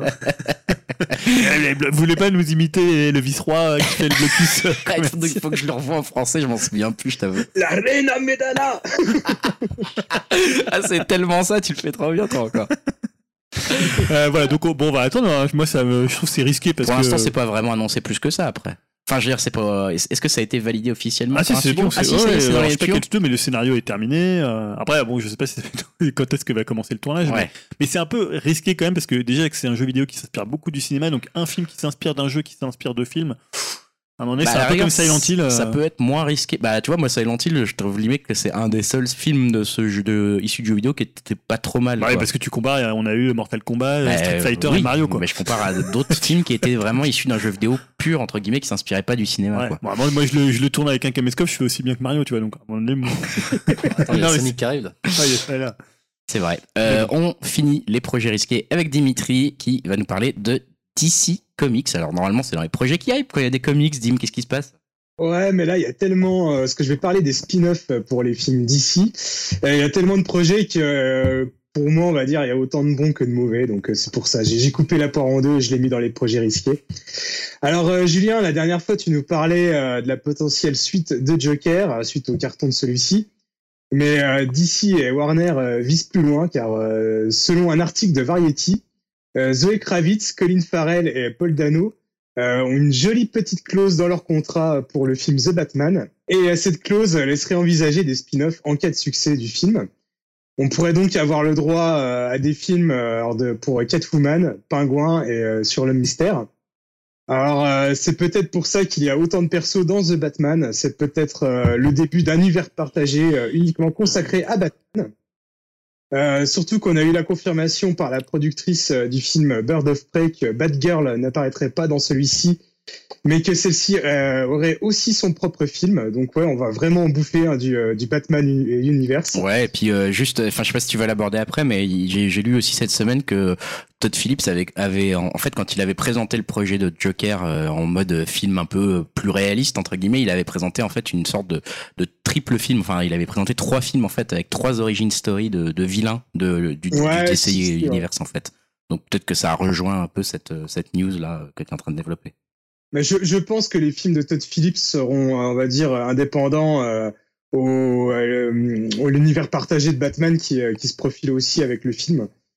Euh, mais bon, après, il n'y a, a pas que Batman, parce que je vous avais aussi déjà parlé euh, du spin-off euh, Aquaman horrifique avec euh, The Trench. Euh, mais euh, Wonder Woman euh, va elle aussi euh, y avoir le droit avec euh, un film centré sur les Amazones, euh, selon euh, les rumeurs du dernier Comic Con de Sao Paulo. Alors, euh, vu que ça, je trouvais que moi, ça faisait déjà pas mal nanar euh, dans le premier film euh, Wonder Woman, toute la partie euh, avec les Amazones, je suis pas sûr que ça soit la meilleure des idées, mais bon, à voir. Après, je trouve tout du moins pour Batman que c'est une bonne idée de, créer quand même cet univers partagé par, par perso plutôt qu'un truc boiteux comme le DCU. Donc euh, voilà, à voir. Mais bon, si on peut avoir un univers Batman un peu comme les séries animées où on peut avoir les méchants qui sont un peu plus exploités, euh, pourquoi pas, ça pourrait être sympa quoi. À Ouais. voir. Effectivement, mais c'est vrai qu'il y a quand même un peu. Enfin, je sais pas vous, hein, mais moi, je, j'ai quand même. Batman, je trouve qu'on en a un peu soupé. Enfin, je, je pense que c'était bien au moment où il y a eu euh, Batman The Dark Knight, etc. euh, voilà, c'était bien. Pourquoi pas de re- retrouver un petit peu cet univers-là. Je trouve ça presque étonnant que DC Comics, qui possède euh, quand même énormément de super-héros et de, de licences à côté, n'exploite pas des nouveaux trucs, en fait. Parce que, bon, c'est toujours Batman, Bah, Batman, que Batman. euh. Et puis au lieu, je sais pas, au lieu de faire des films sur les Amazones, on pourrait faire euh, voir des films Green, Green Lantern ou un nouveau Superman ou des choses comme ça. Enfin, des choses qui intéressent vraiment les gens, je pense, parce que Bah ouais. un film sur les Amazones, je sais pas trop euh, qui ça intéresse, mais bon. Enfin, et, le, bref. et le film Batman, euh, c'est celui, un qui doit être fait avec euh, Pattinson, c'est ça? Ouais, ouais, c'est ça, ouais, où il y a euh, Bah, 15 Dano, minutes d'heure, ce que, je, ce que je disais la dernière fois, où je, je, je sais plus quel podcast je l'avais présenté. ouais, euh, c'est ça.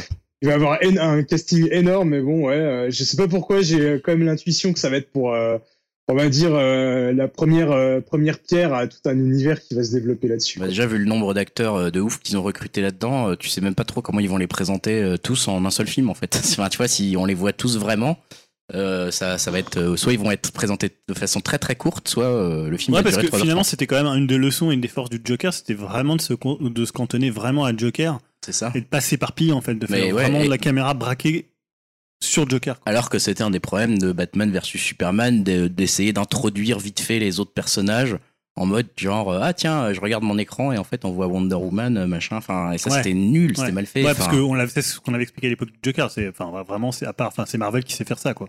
C'est ça. Ça, c'est sûr que là-dessus, il cartonne. Passons au projet qui hype. Euh, Yao, il faut retrouver un peu de vigueur pour ça. Hein Quand même, je te vois dé- désespéré. Ah, c'est l'âge. hein. Euh, c'est ça. il a l'air tout fatigué. Ouais, Il est 70 ans. 21h40. euh, C'est l'heure de de, de aller se coucher. Euh, c'est dommage parce que c'est à toi. Et en plus, tu me parles de vieux films, tu vois. Ah Euh, ouais, ça, les jeunes, En fait, il est pas sorti en France au ciné. En Ah fait, ouais, c'est une sortie tout court. En fait, il... je sais même pas s'il est sorti en DVD, sans doute. Alors moi, je pars de Millennium Actress. Je sais pas si vous connaissez. C'est un film de Kon Satoshi, un réalisateur que l'on ne présente plus. Ouais, perso je l'ai pas vu. Je l'ai pas vu non plus. Ah, mais il est très, il a une très bonne génial, malheureusement décédé en 2010 à 46 ans. Très, jeune. Enfin, Ouais. Suite à un cancer, hein, forcément. Donc ça filmo parle pour lui. hein. Il y a, en 97, il a fait Perfect Blue, euh, film qui a inspiré un certain euh, euh, Dan Aronofsky. Aronofsky, Ouais. voilà, avec Ouais, son a- Requiem. Ouais.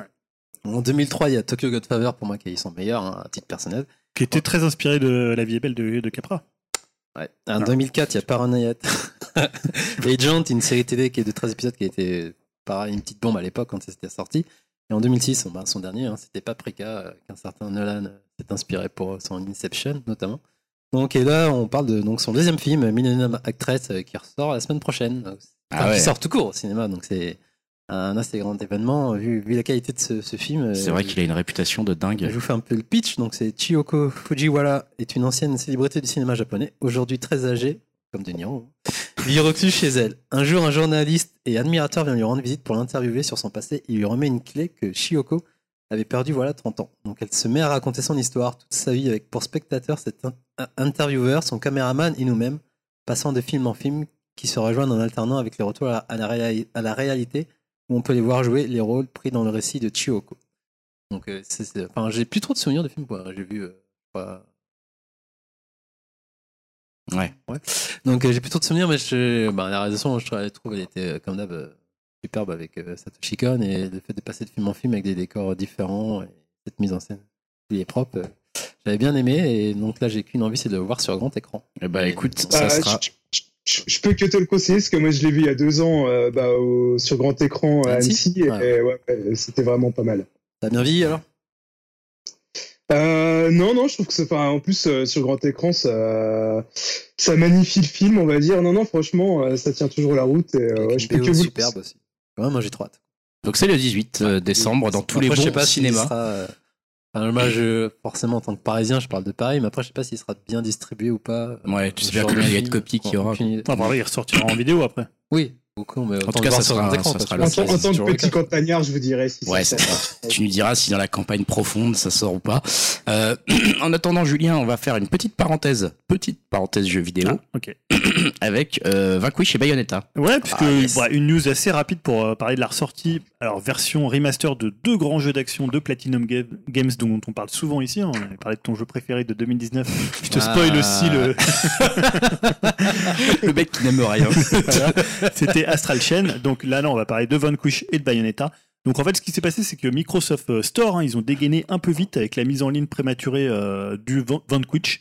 Donc, était, alors pour resituer, c'était un jeu d'action qui s'est sorti, je pense, en, bah, en 2010 évidemment, puisque ça fait 10 ans, euh, qui était un jeu fait par Shinji Mikami, le papa de Resident Evil. Ouais. Et on parle de quoi? On parle d'un remaster 4K 60 FPS qui sortirait et qui sortira même sur Xbox One et sur PS4. Et Switch surtout. Je sais, je rigole. c'est ça. Oui, parce que euh, j'allais dire 60 FPS, euh, 4K, machin, c'est pas C'est possible. bien dommage. Euh, oui, parce qu'en fait, les- le jeu était sorti, et Bayonetta aussi était sorti sur PC en 4K euh, 60 FPS il y a quelques temps, donc ils vont sûrement réutiliser ces versions. C'est ça. Donc je pense que ça sera du 60 FPS 4K, euh, j'imagine sur Pro et sur X. Ouais. Peut-être que sur Oui. One et PS4, ça sera peut-être du 60 FPS, mais euh, évidemment pas en 4K. Ouais. Euh, et s'ils sortaient sur Switch, ça serait la version peut-être Xbox 360 non, qui moi, est juste très bien avoir de un base. hein. En nomade, ce serait absolu. Quoi. Et euh, donc là, ça a été évidemment confirmé, parce que là, moi j'avais rédigé la news, c'était, euh, bah, il y avait simplement une, c'était même plus une, euh, une rumeur, hein, c'était, ça avait leaké.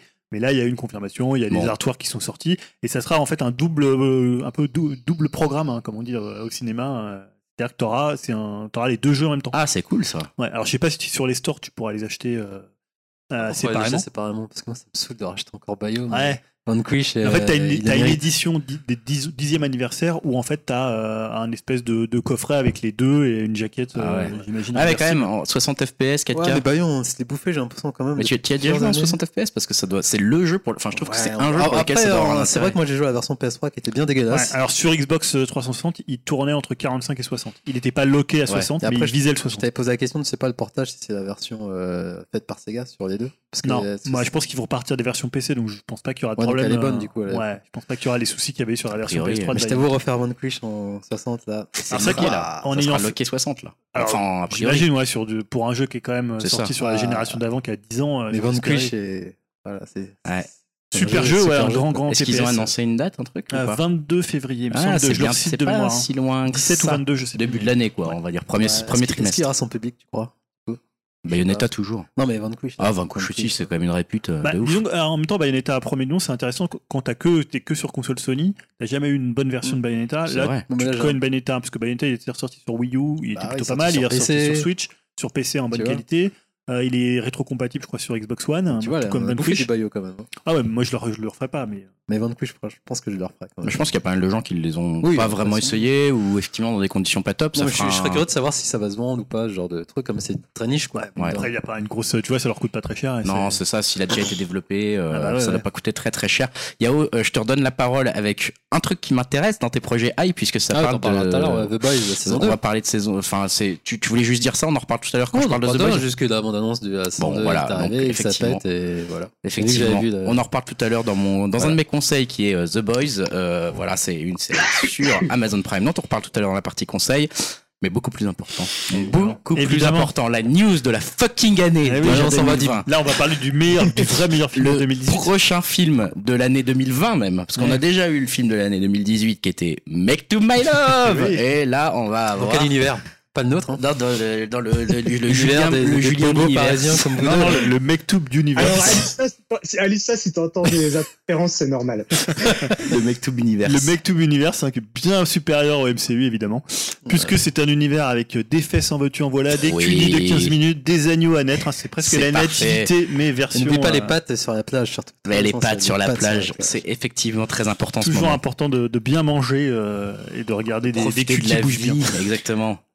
Voilà. Euh, donc, qu'est-ce- pourquoi on en parle? Parce que six mois après Cannes, euh, bah, on n'avait toujours pas de visibilité Eh ouais, sur euh, la date de sortie de Mektoub My Love Intermezzo et même du troisième volet, parce que non, Dim, il y aura aussi un troisième oui. volet qui s'appelle Mektoub My Love Canto Duet. Hein, Exactement. on Tony. euh, ouais, Ah, gros ouais. Tony, on reste Quel beau programme. Ah ouais. Alors pour Intermezzo, selon un article de l'Obs hein, que je me suis empressé de vous forwarder, évidemment, euh, c'est la sortie serait prévue en 2020, donc début 2020, avec un Yes. nouveau montage qui serait sous les 3 heures. Ah ça c'est dommage. Alors on parle contre 3h32 à Cannes, hein, voilà. Plus long que... J'avoue que pour le coup 3h32 c'est peut-être un peu long. Au-dessus de 3h c'est chaud quand même. plus long que comme euh, Irishman. Parce que Mektoub le, le premier il fait 3 heures quoi. Ah, on 3 dirait heures 2 je crois. qu'il fait 12. Putain, mais Greg, c'est je bizarre. comprends pas. Toi, Ouais, tu me fais chier avec Irishman et puis alors. Mais on se fait- il se passe rien dans Irishman. Là, au moins, il se passe bah, des vrai, choses, quoi. quoi. Putain, le mec tout, il de s'en passe des trucs. Attends, il y a hein. deux chefs qui naissent à un moment déjà. Bam, est-ce qu'il y a ça dans Irishman Non, allez. Non. Voilà.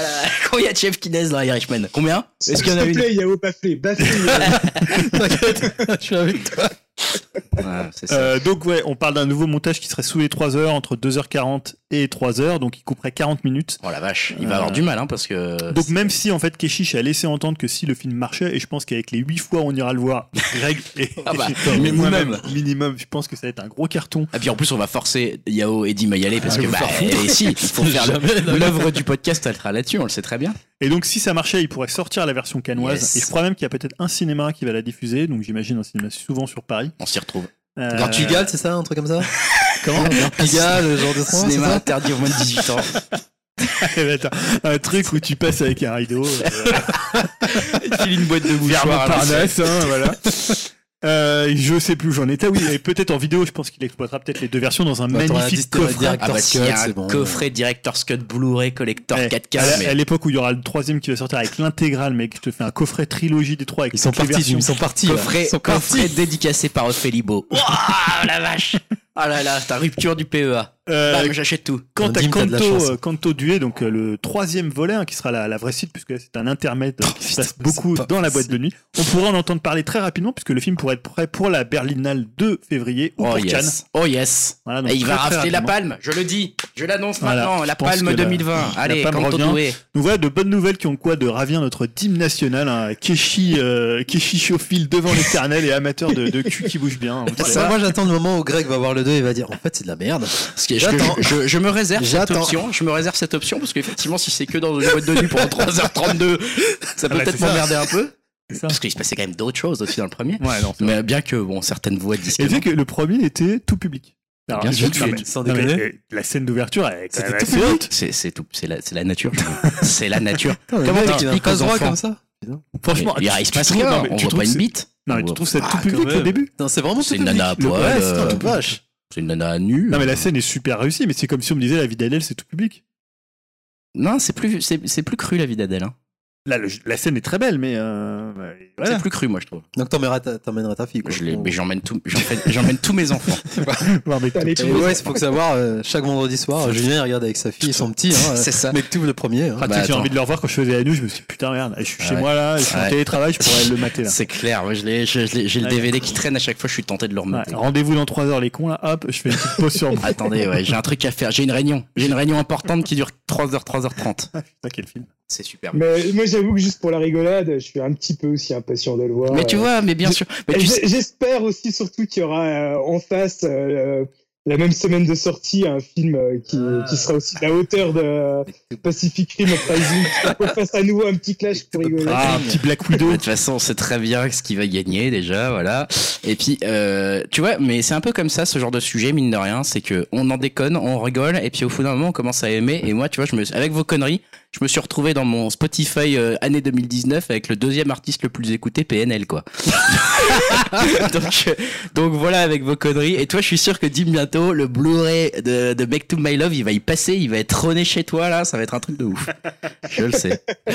Euh, on enchaîne avec un quiz après ces, ces, ces news hype. Et Est-ce que tu, est-ce que on peut le placer là? C'est bon, ça passe? Ouais, ça passe. Ça passe euh, parce que je sais qu'il y a toujours un espèce de sujet sur lequel vous m'avez pas c'est on est en le direct, mais Ça a c'est rapport avec les Cuny, le donc, retour State of. Play 90s, je sais pas quoi là, le truc de jeux vidéo Ah, finalement. ouais, vous- Julien, tu veux le faire ou pas Euh, ouais, on peut le faire dans les conseils. D'accord, ok. Bon, on le alors. fera là, mais c'est pas. J'espère que le quiz c'est sur euh, Keshish, hein, sinon je le Ouais. fais pas. Ah bah ouais, ouais. ouais. Alors c'est Julien qui va tout détruire. Keshish My Love, le quiz. Non, c'est sur les JV. Ah, bam. Ah merde. Ah, Merde. Ah, Bon bah là je. Ouais, j'ai Greg, il Ça y est. c'est- clair, j'étais content, mais là. en je- fait, c'est 25 ans de la PlayStation, donc forcément, on va faire un petit quiz sur la PlayStation. Allez, voilà, c'est parti. quiz jeux vidéo. Quiz donc. et questions bonus, euh, ressenti, tout Non, ça. c'est Ok. déjà, c'est Julien qui va le gagner. Ouais. Ah, c'est nul. Quel était le prix de la console à sa sortie 1490 francs. Non, Euh, pas du tout. Attendez, c'est proposé. D'accord. proposé. Donc il y a En France, on dit. Hein. en franc, bien sûr, pour. Moi, je l'ai acheté en import. Jap. Ah, c'est plus Ah, que ça en fait. Excuse-nous, monsieur. Chez euh, Concis, monsieur. Néo Géo, ah, ouais. Toute une époque, pour les, les connaisseurs. Payé ça cher Ça quand va. même à l'époque. Ça, c'est le juste prix là, j'ai Il y avait l'impression. Samurai qui était pas mal. Est-ce que tu c'est peux lancer ton micro et faire une petite. Puis après chanter Clitus les bananas Euh, Donc il y a 2299 francs, 2099, 1999 ou 2499. Ah, c'est celui-là. Moi aussi, je plutôt. dirais Ouais, 2499. c'est celui-là. Toi, Ouais, moi, je, je dirais 1999. Non, 2099. 2099. qu'est-ce que c'est donné. Moi, je fait- l'avais payé 2499, je crois. Ah, toi, tu l'achètes en import. Ça fait combien en euros putain, non, je l'avais peut-être payé 150 euros 3290, un truc le genre. Ah Non, 150 euros, c'est 1000 euros. C'est 1000 francs. Je sais pas. Bon, bref, Ouais, 300 et quelques euros. un homme. 300 dans les 300, je crois, avec l'inflation. 300 euros, ouais. Non, Oh, qui était le directeur de com chez PlayStation France Ah, Laissez-moi les noms. Il y a Richard Brunois, Olivier Barthaud, Stéphane Boll ou Laurent Fischer. Euh, Stéphane Boyle. Hein. Olivier Barthaud, là, je sais pas quoi. Là. Et toi, Dim? Euh, ouais, je vais dire comme Julien, histoire de gagner pour moi. Non, c'était. Richard Brunois. Putain. Richard Boyle, c'est c'est c'est mec de Nintendo. Eh, non, Nintendo. mais alors, Et Fischer, c'est celui de George Clooney aussi. je fais juste une petite parenthèse pour les gens qui écoutent le quiz et qui n'écoutent pas d'habitude la partie jeux vidéo depuis qu'on a tout mélangé. C'est normal que ça soit extrêmement difficile et que personne ne comprenne rien. hein. C'est les quiz de Yao, c'est toujours extrêmement près. Le Ah, directeur, quoi. Qui, euh, là, là c'est le tyrolien. hein. Qui était, ouais, c'est ça. Non, mais, Ah, il faut changer des questions habituelles. qui était le chef de la sécurité euh, C'est très à la cantine de, de PlayStation Brunois qui est toujours chez Sony. Hein. Ah ouais Plus de 26 ans, quoi. quand même. Ouais. Mine de rien. on, le- on le salue d'ailleurs. hein. Il nous écoute. Ouais, je pense Donc que- après, bon, question un peu tordue, on va dire. Georges Fornet a été le président de la marque en France de 95 à 2011. Maintenant, il est chez le Combien 16. a-t-il d'enfants? Mais quel poste occupait-il avant Chez qui? Il y a des propositions. Le truc, c'est LinkedIn. Le... je vais voir, je vais voir sur LinkedIn. Alors, il était président chez Atari France, directeur général chez Commodore, directeur marketing chez IBM ou rédac chef chez Tilt. Euh, Euh, C'était quoi le premier? Président chez Atari France. Moi je dis ça, allez hop, bam. Moi aussi, je dis ça. ouais. ouais, Tilt. Non, c'était directeur général chez Commodore. Putain, personne n'a de points. hein. C'est bien, ils sont faciles tes quiz. Oh, Zéro point, c'est signe d'un bon oh. quiz. Voilà, le, le tyrolien, il va se casser la gueule de ouf là. vous repartez chez vous avec la case banqueroute. était rentré chez Commodore, je crois qu'il s'occupait des finances un truc comme ça. C'était. Ah ouais, ouais, en plus, qui était le DRH de Commodore en Allez, on termine, on- on 1993 termine en beauté avec sauriez-vous me donner le top 3 des jeux les plus vendus sur la console? Alors, euh, Sur la ok. console. Attends, t'as faut- non, t'as t'as pas de proposition. Bah, vas-y. Un Grand Turismo. Ouais, ce que j'allais dire. Putain. J'allais dire Grand Turismo. Premier avec Ouais. 10 95 millions. Après, euh, Tomb Raider. Je dirais le premier Tomb Raider. ouais. Non, Resident, Resident Evil. non, euh, comment attends euh, Wipeout. non. Final Fantasy 7. Yes. Ah ouais Ah ouais 9,72 millions. Putain, Eh ouais, la vache. Attends, il en reste un. Tekken. Il est pas dans le Ridge Racer. Il est pas 3. connu. Faut pas chercher loin. C'est hein. quoi C'est un. Faut pas chercher loin. Vous l'avez évoqué. Wipeout. Wipeout 2097. Non, mais il aurait dit, oui, euh, il a déjà dit. euh, Il a Final Fantasy 8 9. Il a trouvé en premier, Julien. Tomb Raider 1 2. Non, il a trouvé en premier. Ouais, Gran Turismo 2. Ah d'accord. ok. Ah Et voilà. Putain, Ouais. et ça se vendait vachement Ah, bien mais ces c'est- trucs. Bah, faut voir qu'à une époque, le, le jeu de voiture, c'était vraiment la vitrine Alors que technologique. maintenant, c'est vrai. euh, Alors que maintenant- Ça se vend plus du tout. les Polyphonie jeux. digitale, c'est un peu, on s'en fout. Ouais, ouais, bon, Carrément. ils ont un peu. En Ouais, même temps, mais- ils, ont, ils ont mis combien d'années à faire euh, Gran Turismo Oui, mais tout le euh, monde s'en 4 fout maintenant je sais depuis plus quoi. qu'il y a eu Forza. euh, Ah, ça a merdé à partir du 5. C'est- Ouais, voilà, c'est ça. Il y en a eu un, ils ont mis je sais combien continue d'années. pour le fun, donc bon, après c'est pas très diversifié on va dire, c'est Final Fantasy 8 en quatrième, Crash Bandicoot 2, Ah ouais, c'est vrai. Sixième c'est Tekken 3, septième c'est Crash Bandicoot 3, huitième c'est Crash Bandicoot le premier, Putain. Je comprends super, pas pourquoi ils les ressortent là. Les... le neuvième c'est Driver, le dixième c'est Metal Gear Solid, Ah ouais. Ouais, quand même. onzième Resident Evil 2, douzième Tekken 2, ça varie très bien. hein. Ouais, disons, les gens sont C'est vrai que je disais en plus Resident Evil alors que le 2 c'est le plus vendu. Euh, 13e Final Fantasy 9, 14e Tomb Raider 2, 15e Resident Evil, 16e Tony Hawk. Ah oui, tiens. Gros Ouais, Tony Hawk. Gros Tony. Gros Tony Hawk. Donc euh, tu vois, c'est Tony, c'est tu vas faire du très, skate. très varié en termes de jeu. hein. Ah, va te faire de skate et tu verras tout le tout. Ouais, Ouais, je suis étonné de de heures. un Ridge Racer, mais bon, c'est peut-être trop technique. euh, je sais pas. Ah, Écoute, c'était un quiz assez facile, moi, j'ai trouvé. Je pourrais les rendre plus difficiles, Ouais. tes quiz, parce que on continue pour le fun. Ah. Je sais pas, vous, vous avez tous possédé la console ou pas? Toi, mon ouais? frère, mon- moi je l'ai pas eu. Tu moi. l'as eu, Julien? Toi, tu l'as pas eu, Tim? Non. Moi, j'ai pas eu non plus. J'étais Ouais, un donc sex lover. Donc, euh, bon, on va commencer par vous deux alors. Enfin, que vous deux. Votre top 3 des jeux sur la machine, si vous en avez un. Bah, de tête. Justement, moi, le, le Gran Turismo, Gran Turismo 2, plus précisément, ça pour le coup, j'y ai joué beaucoup, beaucoup, beaucoup même.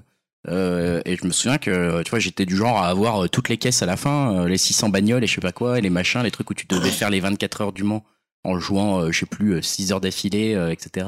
Et là, ça, je le faisais et je, je sais que j'ai passé un temps d'heure euh, de malade et que ça, pour moi, ça a été un jeu que j'avais vachement, vachement aimé, quoi. Pas d'autres qui sortent. du coup? Ah bah en tout cas c'est le premier qui me vient à l'esprit celui-là parce que c'est un- je, je me souviens aussi après plus pour le fun des Destruction Derby des trucs comme ça tu vois sur lesquels j'ai passé du temps Ouais. mais c'est vrai que c'est surtout mon frère qui jouait à la PlayStation 1 en tout cas Julien 3 Euh, déjà Resident Evil 1, je me rappelle quand euh, au début on se foutait un peu de la gueule du jeu peur, et là. quand on voyait la, le truc en motion, Ah ouais, le- en motion vidéo là avec les, les faux acteurs, et bah c'était quand même une putain de claque. ah ça faisait Euh, peur hein. putain C'était quand même assez ouf, Resident. Après le 1, le 2, le 3, moi j'aimais j'aimais vraiment les trois. Euh, même jusqu'à Code Veronica sur, euh, sur Dreamcast. Après, euh, moi, en fait, il y a- il y, a beaucoup de jeux qui m'ont mis des claques, mais qui sont peut-être pas finalement des si grands que. Alors, le premier, Ridge Racer, quand c'est arrivé, parce que putain, quand même la claque d'avoir Ridge Racer euh, sur ta Bah, console. 3D, C'est ça. Euh, et honnêtement, quand même, Wipeout, c'est Ouais. un jeu que j'ai quand même beaucoup squatté. Et c'était en plus un jeu que je me rappelle. Ouais, parce que Ouais. en fait, la, la PlayStation, c'est un peu la première console que euh, mes potes ont acheté sans se foutre de ma gueule parce qu'on jouait aux jeux vidéo, tu vois. Les mecs Ah, qui étaient sérieux un peu plus grands, toi qui jouais pas aux jeux vidéo avant, ils ont acheté une PlayStation parce que notamment il y avait Wipeout et qu'il Mm. y avait euh, de la pure musique et que le jeu Ah, était vraiment ton- cool. T'avais ton cercle d'amis avant, tu dis tes potes. Ouais, mais d'autres, d'autres, d'autres amis qui étaient un peu plus Ah, vieux, d'accord. Euh, des amis notamment de mon frère et qui jouaient pas Ah oui, du tout aux jeux vidéo avant, ou pour qui ouais, Mm. c'était Mario qui sautait sur des tortues. Euh, là, ça avait un peu changé un peu la donne quand même. C'est vrai Et que un jeu, euh, moi, que j'ai, auquel j'ai beaucoup joué mais qui était quand même pourri, c'était Toshinden. Bah, c'est la vitrine, hein. C'est, vrai que c'est pourri, on, en- on a. ouais. On, casse un- beaucoup pas- maintenant, ouais, c'est mais pas un super jeu. à l'époque quand même. À l'époque, c'était une baffe technique. Mais je dirais quoi Donc c'est Wipeout, euh, Resident Evil, et putain, si j'en trouvais un autre. C'est vrai que t'as raison, Toshinden, euh, après, plus les années ont passé, euh, plus Ouais, les suites c'était- étaient merdiques, tu vois. Et mais- quand même Tekken, parce que je me rappelle quand j'ai eu Tekken, c'était quand même une bonne claque. Euh, c'était un super jeu de baston. Euh, et puis moi, j'avais pas de. Tu vois, je pouvais pas jouer à Virtua Fighter, donc j'étais content d'avoir un peu un jeu qui était. euh, tu vois, parce que bon, Toshinden, c'était pas, c'était pas un jeu très Ah, vrai technique. hein. Tekken, quand il est arrivé, c'était quand même euh, assez ouf. Le premier Tekken, je me rappelle qu'il m'avait mis une claque euh, quand je l'ai eu. Le 3 aussi. Mais le 3, c'était sur la PlayStation 1. Ouais, c'est ça. hein. Ah, ouais, mais en fait, la, moi, la claque de Tekken, c'était tu sais, des cinématiques. Ouais, tu sais, quand tu- voyais le jeu et tout, Alors que putain. mais c'est vrai Tekken qu'elle 3, se j'y remettre à l'époque. beaucoup, beaucoup joué Eddie. Gordo. Eddie Gordo, ça, je me souviens encore de ce truc-là. Peut-être je le mettrais dans mon top Et 3. toi, tu mets pas. Metal Gear du coup? Ah bah si, ouais, et non, exact, oui, mais oui, Metal Gear. Alors moi, Mais j'ai- ouais, en même temps, je préfère. euh, j'ai beaucoup aimé Metal Gear, mais à l'époque, il y avait moins d'aura sur Metal Gear. Et moi, c'est c'est vrai vraiment à partir du 2 Mm. où j'ai trouvé le 2 vraiment exceptionnel. Et le 1 est exceptionnel aussi, mais je- peut-être qu'à l'époque, en plus, on l'avait en VF en plus. Ouais. Malheureusement. Alors moi j'ai pas du tout eu la console mais je m'en souviens de on- y avoir joué chez des potes et surtout le jeu c'était ISPN non pas ISPN c'est le jeu de le jeu du bike et du skate je sais plus euh, comment il s'appelait ça me dit rien. le tout premier enfin il faisait partie des- du line-up bah il y avait forcément Tekken hein, euh, qui était une tuerie quoi à l'époque et Toshinden aussi mais c'est celui-là que je retiens mais moi j'étais plus N-Sex donc euh, la PlayStation euh, c'était un peu Silent Hill, tu l'as pas. Bah, le truc, c'est que ça- là, j'y pensais, mais Silent Hill, moi, j'ai fait, j'ai commencé à partir du 2. Ah. Et euh, j'ai refait le 1 après, puisqu'il y avait une rétrocompatibilité euh, sur le premier. Et donc, voilà, le premier est culte aussi, mais moi, c'est vraiment le 2 qui m'a marqué. Un peu comme euh, Metal Gear, c'est surtout le 2, même Mm. si j'ai adoré le 1 pour le coup. du Mais, coup, euh, vous avez touché à Tobal? Parce que Tobal ça me faisait Ouais, moi, j'ai joué à. Tobal, ouais, c'était Le cool, 1 et Tobal. 2, là pourtant au niveau prouesse technique c'était Mm. un truc de taré euh, sur cette console Il y a FF7 aussi, alors qu'un jeu, moi je suis pas grand fan de FF7, Ouais. mais c'est quand même un jeu marquant parce que Ouais, c'est l'arrivée de, bah, de Square, Square, chez, euh, chez Sony quoi hors de chez Nintendo. Et puis c'était un jeu quand même qui était. euh, Bah, c'est l'entrée du RPG euh, en France. Enfin, c'est le jeu comme. Ouais, et puis c'est leur premier RPG le RPG, 3D. euh, voilà, c'était quand même un jeu qui, qui a compté en fait dans l'histoire du jeu vidéo. Voilà. Après, c'est pas ma console de prédilection. Moi, j'ai. Enfin. Ouais. Alors, Même pas eu de Saturn, toi? Non, non, non, mais je, je préférais vraiment la, la Dreamcast. Mais alors après, peut-être que je pense quand même la, la PlayStation 2 a eu plus de grands jeux en fait quand tu fais le bilan. Ouais, ouais, je pense. Bah, vraiment, je sais pas, je me connais pas trop sur la 1, mais je sais que la 2, quand même, euh, euh, a quand même assez très varié niveau. Mais, mais tu vois, le problème, c'est que je pense que c'est moi, c'est une console qui m'a mis une claque, la PlayStation 1. Bah, mais quand tu, monde, tu vois, maintenant, c'est des jeux qui ont tellement pris un coup de vieux à Ouais, cause ouais, de la c'est 3D. dur, on en parlait là 3D, quand on ouais. avait fait les 25 ans euh, sur la sortie. C'est que maintenant, ces jeux-là, ils sont presque injouables. Ouais, tu vois ça. un truc comme Crash Bandicoot, enfin, c'est quand même un, un gameplay un peu merdique, quoi. Ah, bah ouais. Non, tu vois rien à ce qui se passe à l'écran. Enfin, c'est de la merde. euh, moi, je me rappelle d'un jeu, c'était euh, Jumping euh, j'ai- ce que j'allais t'en parler. avec un lapin Flash, là qui faisait des sauts. euh, ouais, tu vois, j'ai- et ce jeu, Ce serait bien en. VR. Je l'imaginerais bien en VR. Me bien le tester en VR. C'était Jumping Jack Flash, Ouais, non Jumping Flash. Parce Ouais. que Jumping Jack Flash, c'est le film. Whoopi Goldberg et- Et par contre, en plus, c'était- le premier jeu, je crois. De... Ah non, il y avait aussi. Alors, moi, je me rappelle d'un jeu du mec de Polyphonie Digital. C'était un Ah jeu oui, de voiture. quelque chose. ouais, euh, avec des espèces de. Un Mario Kart, mais un peu Toon. Racer, un truc comme ça. Ouais, ouais, c'était pas mal. Et visuellement, c'était quand même assez impressionnant, quoi. Bon, bah, merci pour ces souvenirs. Donc, toi, Dim, tu l'as pas eu du tout. Comme moi. Non, mais bon, après, j'ai quand même pas mal joué Ouais. chez des potes. euh, T'as bah, quand même des jeux qui ressortent pour toi? Notamment, bah, Greg, il me semble qu'on y jouait quand même ensemble. Bah, j'ai des gros souvenirs sur euh, Tony Hawk's, euh, le, le premier, quoi. Euh, bah, avec Greg, on l'a quand même beaucoup saigné. Pff, on l'a rincé. Euh, Ah oui, c'est clair. J'étais quand même vachement bluffé. Euh, Moi, j'adore les, les jeux de course euh, futuristes, bah, forcément par Ah, Wipeout. Et puis, euh, même si je suis une grosse flippette, j'ai jamais trop joué, mais j'ai vu énormément de potes y jouer. et J'étais à côté d'eux à ce moment-là. Le premier Resident Evil à l'époque, c'était quand même une sacrée baffe. Ouais. Les deux aussi. hein. Ouais. Ouais, c'était la, c'était quand même, donc tu dis 20 ans, non, c'est ça 25 25 ans. Oh merde. Euh, Tu veux dire Resident ou le... La, la console, Non, là. la console, ouais, 25, ouais. Ouais, la 25. sortie en France, ouais. 25. Ouais, bah purée, bah écoute, merci pour ce quiz. Et ça juste pour terminer. Ouais, quel remake aimeriez-vous voir s'il n'est pas déjà sorti ou une suite éventuelle Si vous avez des- Euh, Silent Hill. Un remake? Enfin, ouais, une version un peu comme ils ont fait là avec Resident, comme ils font avec les Resident, tu vois, de Ouais. ressortir un. Genre euh, 4K, machin, bidule relavé, reproduit. Ouais, mais vraiment refait, tu vois, comme ils ont fait avec Resident 2 et là ils vont faire avec le le Nemesis. 3, ouais. Parce que le problème de Silent Hill, c'est que vraiment, c'est techniquement, c'est difficile de le faire Il y avait la version Wii, Shadow avec of the euh, Shattered, je sais pas quoi. Ouais, mais alors c'est un peu différent, différent. Memory, c'est ouais, c'est pas forcément que le 1, une ça- bonne c'est- relecture. c'est une relecture, mais c'est pas le même jeu. C'est vrai que ça serait sympa qu'ils ressortent complètement pour euh, tous les gens qui ont plus envie de le faire sur des Ouais. conditions techniques aussi nulles que ce qui Et même le à 2. l'époque, quoi. Enfin, même le 2, parce que le 2 c'est peut-être le meilleur, mais le Ouais, c'est pas des jeux qui ont une aussi grosse aura euh, commerciale, Pourtant, euh, euh, commerciale que Ouais. un Resident par exemple. mais critique, euh, c'est quand même. Après, c'est c'est le syndrome qui peut être risqué de de, de Shenmue quoi. Shenmue, Shenmue, Ouais, Shenmue, Shenmue. Shenmue. C'est-à-dire que tu peux faire une suite ou rebooter le truc, mais s'il n'y a pas vraiment les moyens derrière, c'est- tu peux presque faire du tort à la licence. Ouais, alors en plus, faut voir que Silent Hill c'était quand même un jeu qui était techniquement, il jouait beaucoup sur le brouillard parce fait, Mm. finalement, Eh ouais. tu pouvais pas afficher beaucoup de trucs, donc Ouais, c'est ouais. devenu un, marque de fabrique et les contrôles étaient très euh, rigides. Ouais, Parce c'est que l'idée c'était que tu t'incarnes un mec, euh, donc dans le par exemple dans le deuxième James Sunderland, qui est un type euh, un peu lambda. Ouais, c'est ça. Ouais, mais Donc, en euh, même temps, c'est Konami, non? Ouais. Et Konami, à part les jeux de sport, maintenant, Ouais, euh, les Pachinko. euh, c'est un peu chaud, quoi. Ouais, bah, ils peuvent peut-être lui prêter la licence, enfin prêter la vendre, la, la, la- Et toi, t'as pas externalisé. de... Bah là, je t'ai dit non. Je pense qu'on a pas parlé des, des principaux, en tout cas en termes de nombre de jeux, de- d'heures de jeu, pardon, effectivement. Bah, euh, hormis ceux qui sont sortis, là, genre les Pandemonium et les Crash qui sont sortis. Ah, Les non, Spyro, ça, tout ça. franchement, euh, maintenant quand j'y pense, tu vois, je me dis, bah Tony Hawk et tout, c'était super à l'époque, mais maintenant, je veux dire, tu fais un remake, ou même Tony Hawk, quand il a encore sorti un jeu il y a pas si longtemps que ça, tu vois, ça a plus tellement d'intérêt dans la même- scène actuelle. Même quoi. Wipeout, il est ressorti là, il y a eu la Ouais. version sur Ouais, PS4 qui est en très fait, bien. t'as tellement des beaux trucs. euh, Non, puis il est ressorti dans une version. Ouais, il y a un euh, jeu que j'aimerais bien, c'est Clonoa euh, qui était sorti sur Ah oui, Wii, je crois, mais Ouais. sous le radar. En fait, les- j'adorais le design de ce truc. Voilà, les jeux, tu les achetais parce qu'ils étaient beaux et il y avait du des jeux design. 2D typiquement euh, purement japonais comme Toby ou Tomba, Tomba en je sais plus, euh, un jeu tu sais, avec un petit héros qui avait les cheveux roses et y avait des cochons aussi dedans, un jeu de plateforme. J'a- J'avais adoré aussi. Et toi, Dim, t'as as des idées comme ça ou pas? De Non, pas vraiment. Bah, j'aurais moi, euh, bah, contrairement à Greg, euh, un Tony Hawk avec des graphismes d'aujourd'hui et un gameplay un peu comme à l'époque. euh, Ouais, ça me... ça. Ouais, ouais, ça me botterait encore bien, on va dire jouer quoi. Bah, tu- le type de jeu. Tu vas acheter Skatebird. Sur On en Switch.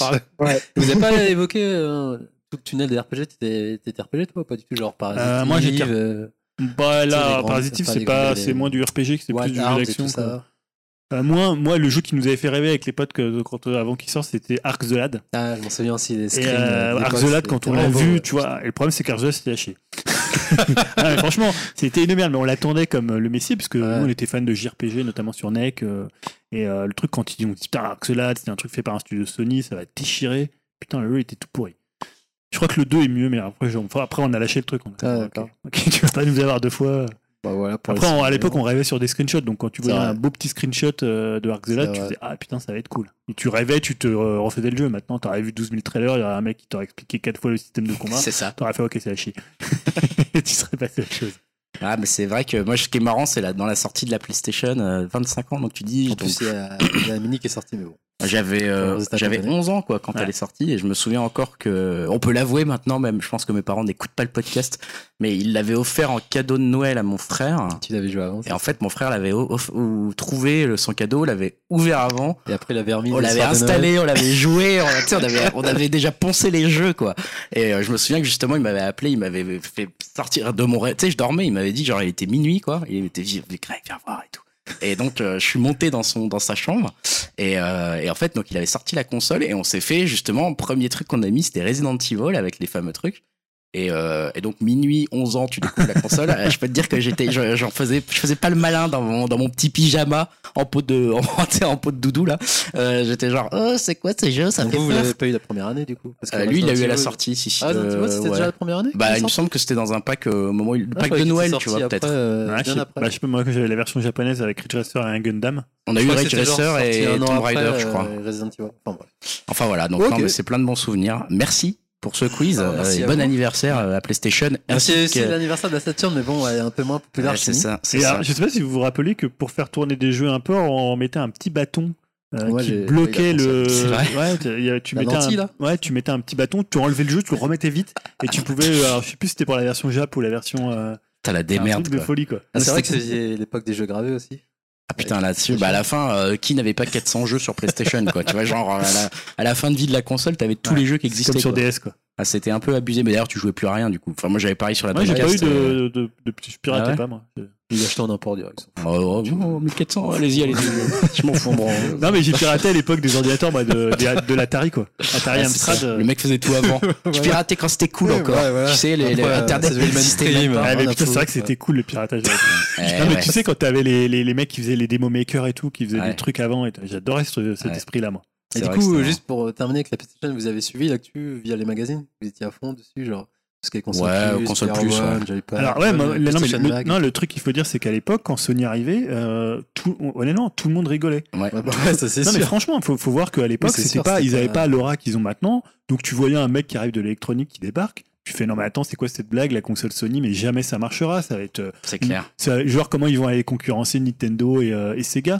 Après, des, noob, des noobies dans. Mais à partir de quand on a commencé à les des jeux, sérieux Parce que je me souviens que leurs pubs, avant même qu'elles sortent, elles étaient déjà assez réputées, tu vois, leurs pubs, euh, leurs pubs télé, etc. Elles étaient assez décalées. Ouais, Et déjà, ils gagnaient pas mal de prix avec leurs pubs. Et... Quand même, quand tu- on a commencé à voir que tu avais des grands noms de l'arcade qui les Bah, soutenaient, Namco déjà. euh, Namco avec euh, bah, notamment Ridge Racer, quand t'avais, tu te dis putain Capcom ils vont être dessus, en fait quand tu voyais que toute l'industrie était derrière eux, euh, là on s'est dit ah ouais, et honnêtement quand on a vu, le truc- tu vois quand tu vois arriver euh, comme en Ridge Racer, bah tu prends une claque. Ah ouais. même avant, tu sais, la démo du T-Rex.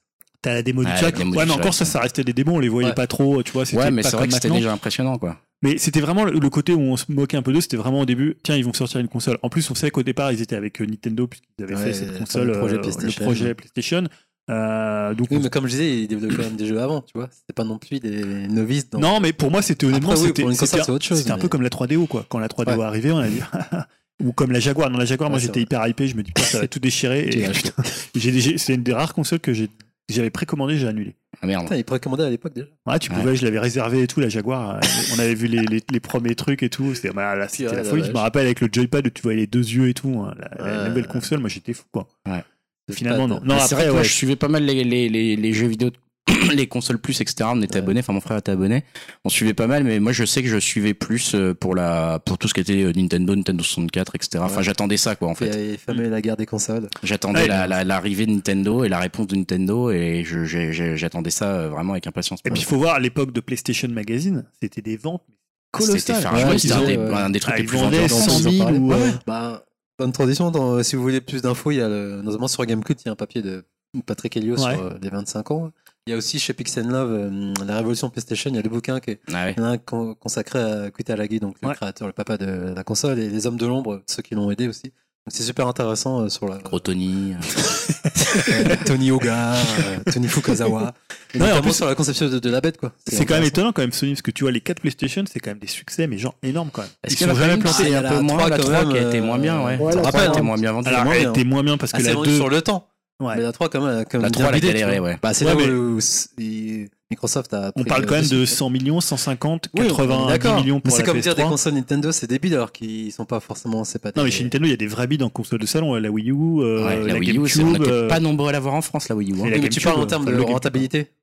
C'est pas non plus des. C'est pas, c'est pas ça qu'ils accusent. Non, je parle là, tu vois, tu prends les quatre consoles, c'est des trucs pratiquement à 100 millions quoi. C'est c'est c'est énorme tu en fait. ouais. Ils sont- c'est tu énorme. prends le top des consoles Ouais, de c'est vrai. salon les plus vendues. Euh, ils trustent les, les 5 premières Ouais, mais places. quand euh, même, tu pour vois. eux, à leur échelle, je pense que la 3, c'est quand même conçu comme. Un- Moi, je pense que, alors, moi, je trouve que c'est un échec parce qu'ils sortaient de la PS2 qui était à 150 millions et qui était un phénomène. Ouais, parce Et ils sont là, c'est fait, ils sont fait, fond, ils sont fait piquer le marché euh, du Microsoft. casual gamer par la Wii après, et par par le, le, le, le marché un peu plus hardcore par Microsoft parce qu'ils ont trop traîné. Mais sur le, la- au final, ils ont quand même. Oui, euh, c'est au final. Mais. Ah, très bien, mais je suis- la- je assez- d'accord avec toi que c'est- ça peut être considéré comme un échec par C'est rapport un à. semi-échec par rapport aux autres qui ont un eu en plus un un même la 4 elle a eu un démarrage quand même. Tu vois bon, Ils emmenaient pas large quand ils ont fait la incroyable, 4. quoi. Ils Ouais. étaient pas genre on va tout déchirer avec la Ouais, 4. tu ils vois, étaient- c'est- bah, Justement, je pense que ça leur a servi Ouais, aussi un petit peu cette leçon euh, de pseudo-humilité. À voir sur, sur la 5, Ah, ils retrouveront l'arrogance qu'ils avaient sur la 3 en La disant 5, tu vois, je trouve qu'ils communiquent déjà de façon. euh, on sait que bon, euh, on sent qu'ils vont se dire, euh, on va gagner celle-là. Tu vois, Ouais. je, je trouve qu'on les sent gagnants là. la 3, t'avais quand même cette idée où ils étaient arrivés en disant euh, bah, la génération HD, ça commencera quand on l'aura décidé. Moi, c'était ça. Les mecs, ils sont arrivés et euh, ils ont, enfin, il y avait des trucs, euh, c'était, enfin, c'était complètement hallucinant dans les, dans, enfin, ce qu'ils, la communication Ah, qu'ils c'est avaient. 100 boules de la console, quoi. hein. Ah, et ouais, Bah, ils 600 avaient boules. pris trop le. Le Blu-ray, on va l'imposer grâce à notre, tu vois, comme ils avaient fait avec le DVD pour la 2. Ouais. Euh, Tu vois, ouais. la manette, là, en boomerang qui, est- qui a gerté vite fait. Ah ouais, vois. ils ont enlevé ça aussi. Ouais, non, mais c'était la folie. Et puis, en plus, c'était un peu, alors, même déjà à l'époque de la 2, c'était, l'impression que la console, elle euh, pouvait un peu sauver le monde, quoi. Non, mais ouais. en même temps, tu domines un marché à ce point-là, tu révolutionnes le monde des jeux vidéo et t'en vends 150 millions. Euh, je pense que tu peux te dire, ouais, bon, bah la 3, tout le monde va l'acheter en fait. Tu vois, enfin, logiquement quoi. Mais bon, Mais par contre, j'ai hâte de faire l'anniversaire de la PlayStation 2. Pour le coup, là, j'ai acheté la console et c'est PlayStation avait 2, peut-être je l'ai de- acheté aussi. Ouais, Il y a eu des grands jeux, il y aura de la critique aussi, parce qu'il y a des trucs qui m'énervaient sur la 2, mais. mais il y a eu des très très Je me souviens jeux plus quand des grands jeux, mais on en reparlera avant Ah. en préparant le débat Ouais. euh, Ouais. à ce moment-là. Bon, voilà, c'était tout. Merci pour ce quiz et ces bons souvenirs. Ouais. Finalement, racontez-nous hein, exactement. raconter Toi. aussi vos souvenirs. Je, je suppose que euh, la majorité, voire euh, 70% des gens ont eu la PlayStation. Ça quand dépend même, de l'âge. hein. Bah, on a, je pense qu'on a des auditeurs assez âgés, euh, comme nous. Même, Et, euh, la Et PlayStation. du coup, euh, euh, la PlayStation, elle s'étant quand même, quand même bien vendue. ouais. Euh, si vous avez des bons souvenirs, peut-être un jeu qu'on n'a pas hein, cité, un petit, les plus petits jeux aussi, parce qu'il y en avait tellement. ouais, tellement. Euh, Il y en a peut-être certains qui vous ont marqué. euh, venez Bah, nous il y a- dire. vraiment, il y a le Okutonoken qui est jamais sorti en France, mais la version Jap était une tuerie. Ah, et toi, putain, t'avais 11 ans. Ouais. Ça me met un coup de parce que moi, j'avais déjà 15 ou 16. Donc. Ah, c'est pour ça que moi j'étais encore en mode euh, pyjama pot de pilou, ça, euh, ouais. couché, euh, tu vois. Ah, moi, ça me paraît être une console de mon, plus mon adolescence, quoi. Ah, moi, c'est une console de mon enfance, moi c'est la PlayStation de la console de mon adolescence. Bref, passons et finissons le podcast avec les conseils flash. Euh, je prends, je garde la Voilà. parole pour parler. On en avait, on, a- on l'avait annoncé avec Yao de The Boys. Conseil flash assez rapide finalement. Donc The Boys, qu'est-ce que c'est? C'est une série qui est sur Amazon Prime Video. Et donc, je crois qu'elle est, enfin, elle est exclusive à Amazon Ouais, Prime. Video. Hein, c'est, c'est comme une, pro- c'est une production Amazon et c'est une série qui parle de super-héros euh, dans, dans, dans, dans- une sorte de New York euh, d'aujourd'hui, et- mais avec des super-héros aussi, on va dire, euh, d'aujourd'hui, euh, de, des New-Yorkais un peu normaux et des gens un peu euh, qui ont ces super-pouvoirs et qui sont finalement des gens comme les autres derrière, euh, des gens aussi euh, crades, des gens aussi euh, nuls, des gens avec plein de défauts, etc. Et euh, donc cette série commence euh, dans son premier épisode très rapidement avec euh, un héros qui lui n'est pas un super héros justement, un, un quidam no- normal qui se balade dans cette ville de super euh, habitée par quelques super héros, notamment les, les sept super héros principaux on va dire qui défendent New York. Et euh, sa copine euh, se fait tuer par un des super héros, un des sept super héros qui s'appelle A-Train, donc euh, qui court très très vite. Et euh, en courant très très vite, euh, A-Train explose sa petite copine, mais Ouais, euh, vraiment il l'explose. euh, Sans faire exprès. sans faire exprès, Violemment, ouais. ouais. Il l'explose, mais d'une façon euh, assez affreuse, quoi. C'est-à-dire qu'il reste euh, plus que les deux bras euh, de, la de la main. copine euh, dans les dans les bras de l'autre, et sinon c'est plus que du sang partout qui a explosé complètement. Et, euh, et en fait, en partant de ce principe-là et en découvrant qu'en fait les super-héros derrière euh, toutes les vies sauvées, ils ont aussi des belles casseroles Ah, qui des traînent. connards. Euh, le mec va commencer à s'intéresser à ça, à vouloir des excuses, à vouloir une vengeance, euh, et il va peu à peu euh, euh, découvrir un peu derrière la façade des super-héros bien propres et bien lisses, euh, ce qui se cache. Et j'ai trouvé que c'était une série en fait assez réussie mais dans son ton et dans la façon de présenter les choses, euh, notamment parce que les super-héros justement euh, cette part de, assez sombre, on la voit assez vite et qu'elle est bien amenée et que je trouve que même l'univers autour des super-héros est bien construit, Euh, notamment le fait qu'en fait les fameux sept super-héros qui défendent New York, en fait ils sont sous contrat avec une espèce d'organisation qui leur qui exploite leurs droits, qui fait des films etc à la Marvel et qui leur rapporte de l'argent. Euh, et du coup, cette société, elle exploite aussi les autres super-héros dans des autres États. Donc, elle peut euh, promouvoir un super-héros dans un autre État, faire un contrat avec Détroit pour aller mettre un nouveau super-héros, etc. Et, euh, et en fait, du coup, la société qui est derrière, euh, avec ces espèces de principes un peu euh, marketing pub, bah, contrôle à la fois un peu la, la, la sécurité des villes et puis aussi euh, la vie des super-héros concrètement. Parce que eux, si jamais ils font une connerie, ils se retrouvent dans une ville de merde. Ou au contraire, euh, si c'est un petit super-héros qui commence à un petit peu à percer, euh, il peut se voir pro- promouvoir entre guillemets euh, à la place d'un nouveau euh, d'un nouveau super héros de New York qui sont Ouais, les principaux on va Tu dire. penses au passage avec les dauphins. Je pense au passage notamment avec les dauphins. Donc voilà et on suit à la fois donc cette ce ce, ce quidam dont la copine est morte qui qui va s'intéresser au, au- à ce qui a caché derrière le super héros et qui va rencontrer d'autres personnes qui en veulent voilà euh, aux super héros. Donc on va on va suivre un peu ce petit clan qui en veut aux super-héros pour des raisons dont on ne sait pas forcément d'où elles viennent exactement à la base. On va le découvrir lentement au fil des épisodes. Et on suit aussi euh, un peu le parcours d'une nouvelle super-héroïne, dans le sens nouvelle où elle, était au fin fond du Texas ou d'une connerie comme ça. Et euh, elle va euh, accéder justement via des castings à une des fameuses places. Voilà. Voilà, une vraie du super héroïne, mais euh, mais qui va accéder justement euh, à une des places dans les dans les sept super héros de New York. Mais elle, elle a, elle a la particularité d'être croire un petit peu en fait que Que ces naïve. super héros, que Parce ces que les autres sont hyper cyniques. Ouais, euh, c'est ça. sont ultra c'est- C'est marrant que tu cyniques. parles de cynisme, euh, vu la plateforme sur laquelle c'est diffusé, c'est c'est- c'est assez Ouais. cocasse comme. Mais c'est vrai que c'est alors c'est extrêmement euh, cynique, c'est extrêmement, enfin ça peut être extrêmement sombre même dans la vision des super héros et de de ce, finalement ce qu'il leur reste d'humanité parce qu'en fait euh, justement la réponse de la série c'est qu'en fait il leur en reste pas tellement, c'est plus tellement des hommes, c'est des super hommes. Euh, tu vois, on peut même avoir un peu ce genre de phrase qui est prononcée par les, les super héros qui se considèrent même plus tellement de notre race humaine quoi, qui se considèrent comme une autre race qui sont largement au-dessus de nous. Et du coup, ça rend le truc assez intéressant. Je trouve que la série est ultra propre, entre guillemets, en termes d'effets Ouais. spéciaux. C'est hyper bien réalisé. Ah, Il y a une belle photographie. Comment? Tu parles du protecteur Homelander. euh, Voilà, il y a le, le, le principal super-héros qui a, on va dire, les pouvoirs les plus dingues de tout ce qui est une sorte de Superman, Ouais, en fait, hein, concrètement. Tu c'est adapté d'un comics, non? À la base. Ah hein, ouais? euh, ouais. J'ai pas dit non. C'est un peu pas. pendants. euh, H-Train, c'est un peu Flash. euh, Homelander, c'est. Ouais, c'est ça, euh, c'est Superman. Superman. T'as le mec aquatique, c'est Aquaman. Enfin, a t'as euh, Wonder Woman. euh, Ouais, il y a Wonder Il y a même Woman. un héros qui s'appelle Black Noir, je crois. Ouais, je sais pas, je sais- je sais pas trop ce que c'est, ses pouvoirs. on mais comprend on verra plus dans la saison 2, je pense. Ouais, c'est ça, parce que donc c'était c'était ça ton ta news qui t'a hypé tout à parce l'heure. qu'après, tu les vois dans l'exercice de leur fonction super-héros ou alors dans leur vie euh, Tu les en vois dehors du un métier peu, un super-héros. peu dans les deux. Enfin, en gros, il lâche pas le costume. Tu vois. Ils vont- tu les vois toujours avec les costumes. tu Tu- les vois ils sont pas, toujours euh, costumés, le etc. costume. Donc, mais tu les vois quand même dans leur vie privée. Tu vois, Ouais. par exemple, Après, le mec qui court vite, il est avec sa petite copine dans son appart. euh, tu les vois un peu dans ce genre de Alors, situation. ils sont plutôt genre névrosés, ils sont. euh, Ça dépend très desquels. cynique, très, ouais, Ça très dépend desquels il y en a. Ils sont, euh. bah, par exemple, bon, euh, non, je vais pas le dire, euh, voilà, mais il y en a certains qui sont cyniques, mais euh, enfin voilà, qui l'assument complètement en disant bah oui, on est des super héros, on les emmerde, c'est des, des grosses bouses, etc. Et qui le font que pour la la thune, on va dire, ou pour d'autres raisons euh, amoureuses, etc. Enfin voilà, Ouais. ils ont leurs raisons. Un peu ce côté euh, dieu et homme, quoi. Voilà, c'est ça. Et il y en a d'autres, euh, c'est pas forcément qui sont cyniques vis-à-vis de la race humaine, c'est plus parce que voilà, ils s'en foutent. Ils ont, enfin, ils ont tous un peu leurs raisons pour pouvoir faire ce truc de super-héros, juste parce qu'ils ont envie d'être connus, certains. Enfin voilà, des trucs comme ça.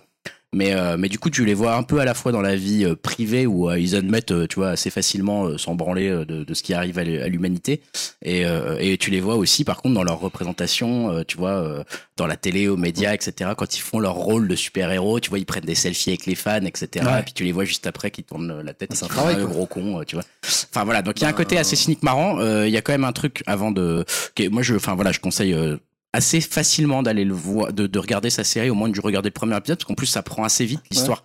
Il y a que, je crois, 8 épisodes, il me semble, c'est ça. Donc ça se déroule assez vite, c'est des épisodes de 50 minutes à peu près. C'est des épisodes qui sont assez efficaces, il se passe toujours plein de choses.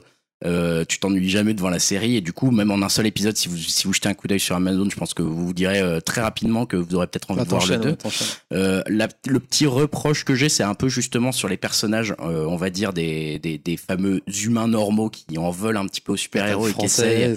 Voilà, donc t'as le français, t'as un espèce j'ai bien aimé de cet acteur. de- le, le, grand black là, je sais plus comment il Ouais. s'appelle son nom. Euh, J'ai pas compris comment il l'appelait en fait. Il, il lui donne un petit Crème surnom. Ah, crème, c'est ça, ouais. Ah, c'est tu l'as vu, Dim, en fait, là, ça y est Euh, il me reste deux épisodes à regarder. Salopard, on était censé chroniquer. Ouais, c'est ça. Et en fait, moi, je suis pas, j'ai pas mal de réserves sur, Sur le, le personnage leader en fait. Le Ah, leader, Butcher. Ouais, Butcher. Oh. que je trouve euh, tu sais c'est genre trop mais trop trop caricatural Ouais. trop cliché tu sais genre à chaque fois qu'ils croisent un mec euh, ils font ah toi je te parle plus avec ce qui s'est passé la dernière fois tu sais ça fait chaque fois ça qui fait à chaque bien, fois le genre euh, de truc euh, ah toi puisque t'as plus la connerie que t'as fait au Vietnam t'es trop dangereux on peut pas traîner avec toi tu vois il est toujours comme ça il a toujours euh, il en a toujours rien à foutre de rien Après, j'aime bien Euh, son personnage et son, son background. Et il est interprété par Karl euh, Urban ou Hubert, je sais c'est ça ouais, le mec qui jouait dans euh, Punisher notamment, la bonne version. Et dans, euh, Dans Le Seigneur des Anneaux aussi, il jouait. Enfin, plein d'autres. ouais Ah ouais, non, c'est il faisait quoi? euh, il faisait euh, le cavalier du Rohan je crois. Ouais, c'est Ouais. ça. c'est ça le chef des cavaliers du Rohan et euh, non mais la série est cool Et dans voilà Doom aussi. un petit, un petit, un petit bon. euh, ils auraient Moi, pu être un peu plus fins, on va Moi, dire, j'ai dans des la- reproches dans aussi. Je l'interprétation. La... la fin un peu trop. euh, fin de la saison 1 Ouais, un peu trop. euh, prévisible. Ah ouais? Notamment par certains dénouements. Par, Mm. par- sur certains personnages, je trouve qu'ils étaient un peu trop gentils, je trouve, là-dessus. Pas la Mm. toute, toute fin, Mm. mais ce qui se passe avant. Enfin, ils auraient Ouais. pu y aller plus, je trouve. Et Attends de voir avec la saison 2, notamment vu comment ça se conclut. Il y a des trucs Donc, qui sont là, intéressants, euh, notamment ouais. justement avec le fameux euh, mec, euh, non, euh, aussi le mec de l'eau là, tu sais, euh, Ah oui, je ouais, dirais est pas plus ce qui se ouais. passe euh, dans la saison 1, intéressant mais aussi, euh, ça- tu, tu, tu peux presque t'attacher à lui, ouais, enfin je sens qu'ils vont en faire un truc intéressant de ce Alors mec. pourtant que c'est un rôle de 2. connard au début. hein, Il Ouais. a un rôle bien. Lui, euh, pour ouais, le ouais, début. euh. Et du coup, la question est t'as vu ça avant ou après Watchmen? Euh, Pour toi, ça n'a rien à voir. Alors, Vraiment, déjà, bah, j'avais déjà vu, euh, j'avais lu le comics, euh, j'avais regardé le, le film Watchmen, donc je connaissais Watchmen. La série surtout. pas aussi. En fait, dans Watchmen, les super-héros sont pas tellement cyniques. Ils Ouais. sont juste, euh, ils font leur boulot de super-héros, mais c'est c'est c'est c'est des gens qui ont plein de problèmes et qui ont plein de défauts. Là, ce qui est en plus rajouté, c'est qu'en plus de leurs défauts et de leurs problèmes, ils sont hyper cyniques en plus. Donc c'est encore quelque part encore plus sombre euh, parce qu'ils ont- n'ont rien à foutre de sauver les humains en fait quelque part. Euh, donc c'est- mais Après, après c'est ce quand même bien moins écrit. Enfin, je sais voilà, l'écriture est pas du tout au même Apparemment, euh, niveau. pour quoi. les connaisseurs, quand même, le comic c'est plus, euh, plus cinglant que ça. quoi, Ouais. que, que la série. Et donc toi, Dim, tu, tu conseilles aussi pour l'instant sur les six épisodes que t'as vus? Euh, ouais, ouais, j'aime beaucoup. Après, euh, voilà, bah, on a évoqué le, le cas Watchmen et on va dire le, le seul truc que je pourrais reprocher pour l'instant, c'est que je regarde en même temps que Watchmen. et c'est quand même c'est quand même beaucoup moins bien, quoi. Mais euh, ça reste quand même de très très bonne qualité. Et, euh, comme tu disais, on s'ennuie vraiment pas une seule seconde dans les épisodes. C'est vachement divertissant. Euh, ça tape sur pas mal de problèmes, on va dire gore contemporains. Pas toujours avec euh, beaucoup de finesse, mais au moins ça a le mérite de le faire. Euh, moi, j'aime bien les acteurs, alors surtout l'acteur que Ah, j'adore. Enfin, Homelander, quoi. Ouais, ouais, l'acteur, il il a, il a un Il est regard énorme. glaçant, ce mec. Anthony Enfin, Starr, j'ai je crois. flippé. Je sais pas comment, je sais pas joue dans, euh, je sais pas, c'est pas dans Banshee, c'est dans une autre série qu'il joue apparemment, à l'opposé de ça. Mais ouais, rien que pour ce personnage, faut le voir la série. Il est exceptionnel. J'a- J'adore la tête qu'il a, enfin, en plus, un, un peu à moitié botoxé, enfin, star un peu hollywoodienne euh, sur le retour comme ça. Et euh, vraiment, ouais, son, son regard, je trouve, il est, il est ultra flippant, ce mec. lui, il est parfaitement casté, hein. mais il Il est parfaitement casté Ouais, quoi. il est- Ah ouais, ouais, grave. Et franchement, non, non, c'est vraiment, euh, c'est vraiment bien. Et euh, je suis impatient de voir la suite. Il me reste deux épisodes. euh, Non, c'est très Ouais. cool. Et je crois puis, que comme la ouais. Saison 2 a été annoncée, en plus, on, ça a l'air de fonctionner Je crois que c'est la plus, le plus gros Ah oui, succès bah, d'Amazon. c'est Ah ouais? c'est la, le plus gros succès. ouais, c'est le plus gros succès Ouais, Ça d'Amazon. a cartonné. ouais. Ah bah, je suis, moi, je suis assez impatient de voir la suite parce que c'est marrant de voir des, enfin, c'est quelque part assez drôle. conseille, Julien. Euh, si vous faites tourner des codes Amazon. Bah écoute, euh, pas non mais Amazon ça marche pas avec des codes Ouais, comme ça. pas. C'est Ah ouais, ça, c'est qu'après tu peux nous, bah en fait tu peux nous voler nos, nos codes pour le coup euh, qui sont également valables Oui, pour les pour comptes les- Amazon c'est et pour te les faire livrer Amazon. des Bah trucs oui. euh, en les achetant avec nos cartes quoi. Ah, Donc là, tu vois, en fait quand tu files ton compte Amazon c'est autre chose. Oui, hein. c'est c'est tout. beaucoup tout plus engageant. Donc euh, Amazon a Comme je été, ne commande pas sur Amazon. a été moins, moins, moins bête, entre guillemets, ou moins Ah, plus coup, prévoyant que, que les autres en faisant ça. Mais bon, voilà, si vous avez Amazon Prime Video, c'est, Ouais, en plus, ça- c'est quoi? C'est se regarde. 50 euros l'année, je crois, ma Amazon Ouais, Prime ça, c'est Video. 50 euros l'année pour l'instant, tu vois, donc c'est vraiment. extrêmement euh, T'as la musique, t'as la livraison et t'as les films. Ouais. Après, Et sinon, il y aura Tonton d'Amérique qui me les enverra. Ouais, ouais, ça, c'est- Après, je trouve, euh, pour faire des élitismes, mais euh, euh, comparé à Netflix, je trouve, euh, au niveau qualitatif, Amazon, quand même, c'est un peu plus. Euh, enfin, plus quali les séries, je. Ah oui, je suis d'accord. J'ai, j'ai, j'ai cru que dire ouais. l'inverse. Euh, Netflix joue vachement sur la quantité, Alors Amazon, Amazon, joue euh, vachement plus sur la qualité. C'est eux qui avaient Transparente, non Ouais. La série, On n'avait Ouais. pas même parlé de ça. Ouais. Et puis ça va Homecoming, alors. Ouais, ouais, il y avait Donc, Homecoming qui euh, était super. Ouais, ouais, non, ils font des bonnes séries. Euh, tiens, bah, Yao, toi, qui parlais justement de, de, Juste la- avant ça, il faudra qu'on parle de Watchmen. de Netflix. On en reparlera là, de, je- J'ai rejoint ton camp, là, rapidement. là, on en reparlera bientôt de Watchmen. de. Dans le bilan, pas. il reste le quoi encore un épisode là Exactement, Ouais. il reste un épisode. Euh, Yao, toi qui, qui parlais à l'instant de Netflix. Ouais, j'ai euh, vu euh, Toy Made Us. La saison 3. J'en on avait déjà parlé avec Dim. mais Ouais, plusieurs fois, ouais. La saison fois. 1 et saison 2, ouais. Donc là, euh, ça s'articule sur euh, Tortue Ninja, Power Ah. Rangers, je crois qu'il y a les Petits Poneys et... Le je ne sais catch. plus. Le, catch, voilà. Bon, ah, moi j'aime bien, mais sans plus, je, je déteste vraiment le ton de la série. Ah, c'est chiant à force. En fait, au bout d'un moment, c'est lassant. C'est toujours le même truc, le sorte d'humour à- par répétition. Les mecs qui s'arrêtent, ils font des longs, plans- enfin, des longs silences. Ceux qui jouent avec la caméra, les, les intervenants, au bout d'un moment, ça devient Ouais, chiant. il en crée fait, des et- faux moments de gêne. euh, Voilà, des c'est ça. Et du coup, le sujet est intéressant, mais enfin, la forme est. euh, Ah, c'est ouais, relou. ouais, il y a un parti pris, quoi. Donc du coup, après, moi, je, je commence à un peu me désintéresser du truc. Alors pourtant, il y a des bonnes anecdotes. Et, Ah, surtout les sur Tortues Ninja, toi qui Power. Rangers aussi, euh, comment ça a été fait, le remontage de la version américaine par la version japonaise, le business avec les figurines, tout ça. Donc, je la conseille quand même, mais euh, Et ils vont pas faire une version avec des films. hein. Si, ils l'ont fait, Bah, c'est déjà dispo. hein. Justement, et j'ai j'ai peur du coup de. J'ai regardé, moi, j'en ai regardé C'est un pareil sur, euh, sur euh, Bah, c'est pas films des Ghostbusters, années 90, je crois que c'est Ouais. le premier.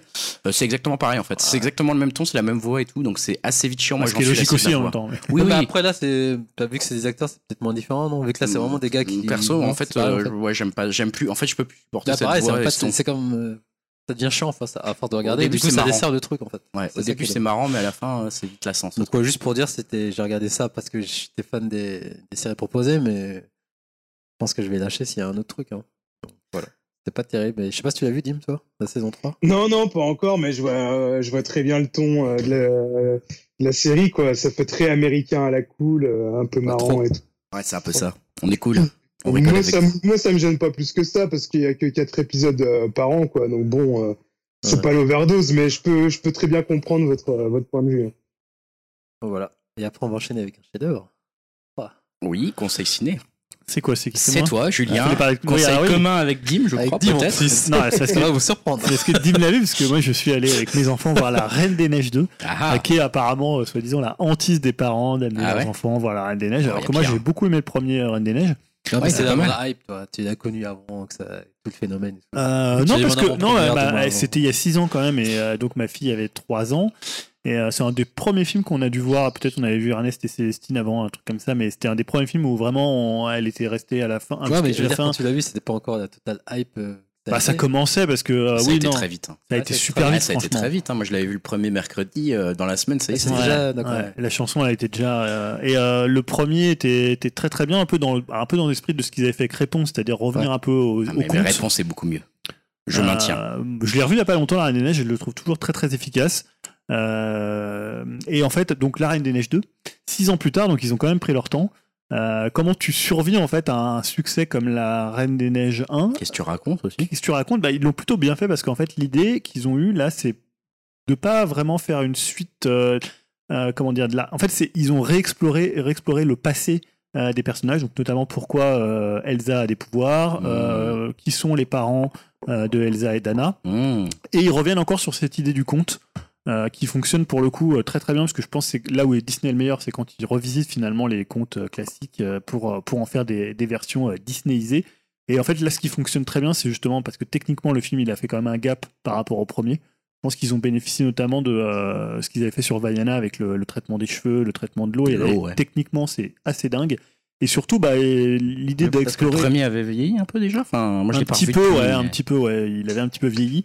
Et donc là, je trouve que bah, la grande qualité du film, c'est vraiment son scénario. Ouais, C'est-à-dire que c'est, en fait, euh, ce que je disais euh, l'autre fois à Dim, c'est un, c'est un peu leur empire contre-attaque à eux. Il est, c'est un film un peu plus sombre que le que le premier.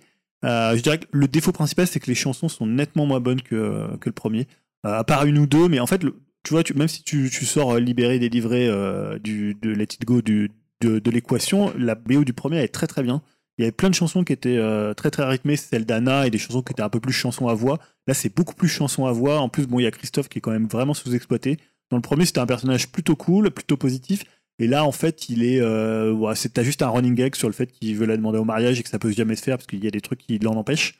Donc là, le, truc-là pas tellement d'intérêt. Par contre, le personnage d'Elsa est bien traité. Il y a des trucs assez drôles en fait où euh, t'as une scène où elle voit plein de, de scènes. En fait, c'est une sorte de résumé. Euh, déjà, t'as un résumé d'Olaf du premier et t'as elle qui, euh, il y a des trucs en, c'est, tu vois, enfin, tu, tu la vois passer un peu comme si c'était dans le passé. Mhm. Et donc, à un moment, elle, elle s'entend chanter euh, Libéré, délivré. Et elle, elle éclate la statue en disant, euh, genre, ça me saoule. tu vois, C'est bon, bien, ils ont compris. C'est un peu facile, mais ça, c'est plutôt bien vu au moment où ça arrive. Et voilà, en le, le truc, c'est que ouais, c'est un peu l'inverse du, du premier, c'est-à-dire que le premier, les chansons étaient très bien, et puis parfois, il souffrait un peu euh, côté scénario. Là, c'est un peu l'inverse, il est beaucoup mieux écrit, je trouve, et euh, plus intéressant dans les thèmes qu'il aborde. Mais honnêtement, les chansons sont quand même nettement moins bonnes. Alors, je pensais que c'était la VF qui était comme ça, j'ai écouté les chansons en VO. Bah, c'est pas mieux. Bon, Non, franchement, c'est. Alors peut-être que tu vois, des fois, ça, ça joue sur la, long- sur la- la longueur. C'est-à-dire, le truc, c'est qu'au début, tu te dis, c'est pourri, et puis à force de l'écouter pour la 15 fois, parce que ton gamin, il a mis 15 fois, à un moment donné, tu commences à trouver ça ouais, bien, tu te dis, ah tiens, j'ai le rythme là. Ouais. Mais et moi, le premier, je trouve vraiment la BO très, très, très, très bien. C'est une des meilleures BO de Disney de ces dernières années. euh, et alors que là, voilà, à part euh, euh, une ou deux chansons qui est pas mal, euh, mais voilà, pour- le film euh, fonctionne plutôt bien sans, tu vois, ils ont pas cherché à refaire ce qui avait fait le succès Du de La Reine des Neiges premier. Mais alors, est-ce que, est-ce qu'il y a une, parce que bon, il y a quand même une grosse euh, sous-entendu peut-être d'homosexualité de la Reine des Neiges dans le premier, enfin de, de, de- donc l'héroïne Elsa, je sais pas comment elle s'appelle. Ouais. euh, Est-ce qu'il creuse un peu cette thématique euh, de son rapport euh, à être différente des autres Je et, à, pas, parce et à que- l'assumer, on va dire Non, mais en fait, je trouve que tu peux vraiment tellement le raccrocher d'assez loin parce que, en fait, elle a- alors oui, elle a pas de, de, de roi ou elle a pas de d'amis parce en que, veut pas. elle. en fait, elle est tellement différente, elle est tellement dangereuse pour les autres qu'elle peut pas en fait être, euh, tu vois, donc elle est. En fait, je pense c'est pour moi, si je le voyais plus un truc sur euh, sur la frigidité. Bah oui, justement, mais c'est aussi comme ça que les, les lesbiennes étaient euh, appelées au Moyen Âge, etc. Tu vois, on Ouais. des femmes frigides, quoi. Bah là, il y a plus ce côté, c'est-à-dire dans le premier, quand elle va dans son palais de glace et qu'elle se libère complètement et qu'elle devient hyper sexuée. euh, là, tu peux penser à ça, mais après sur le Il- côté euh, homosexualité, ça, quoi.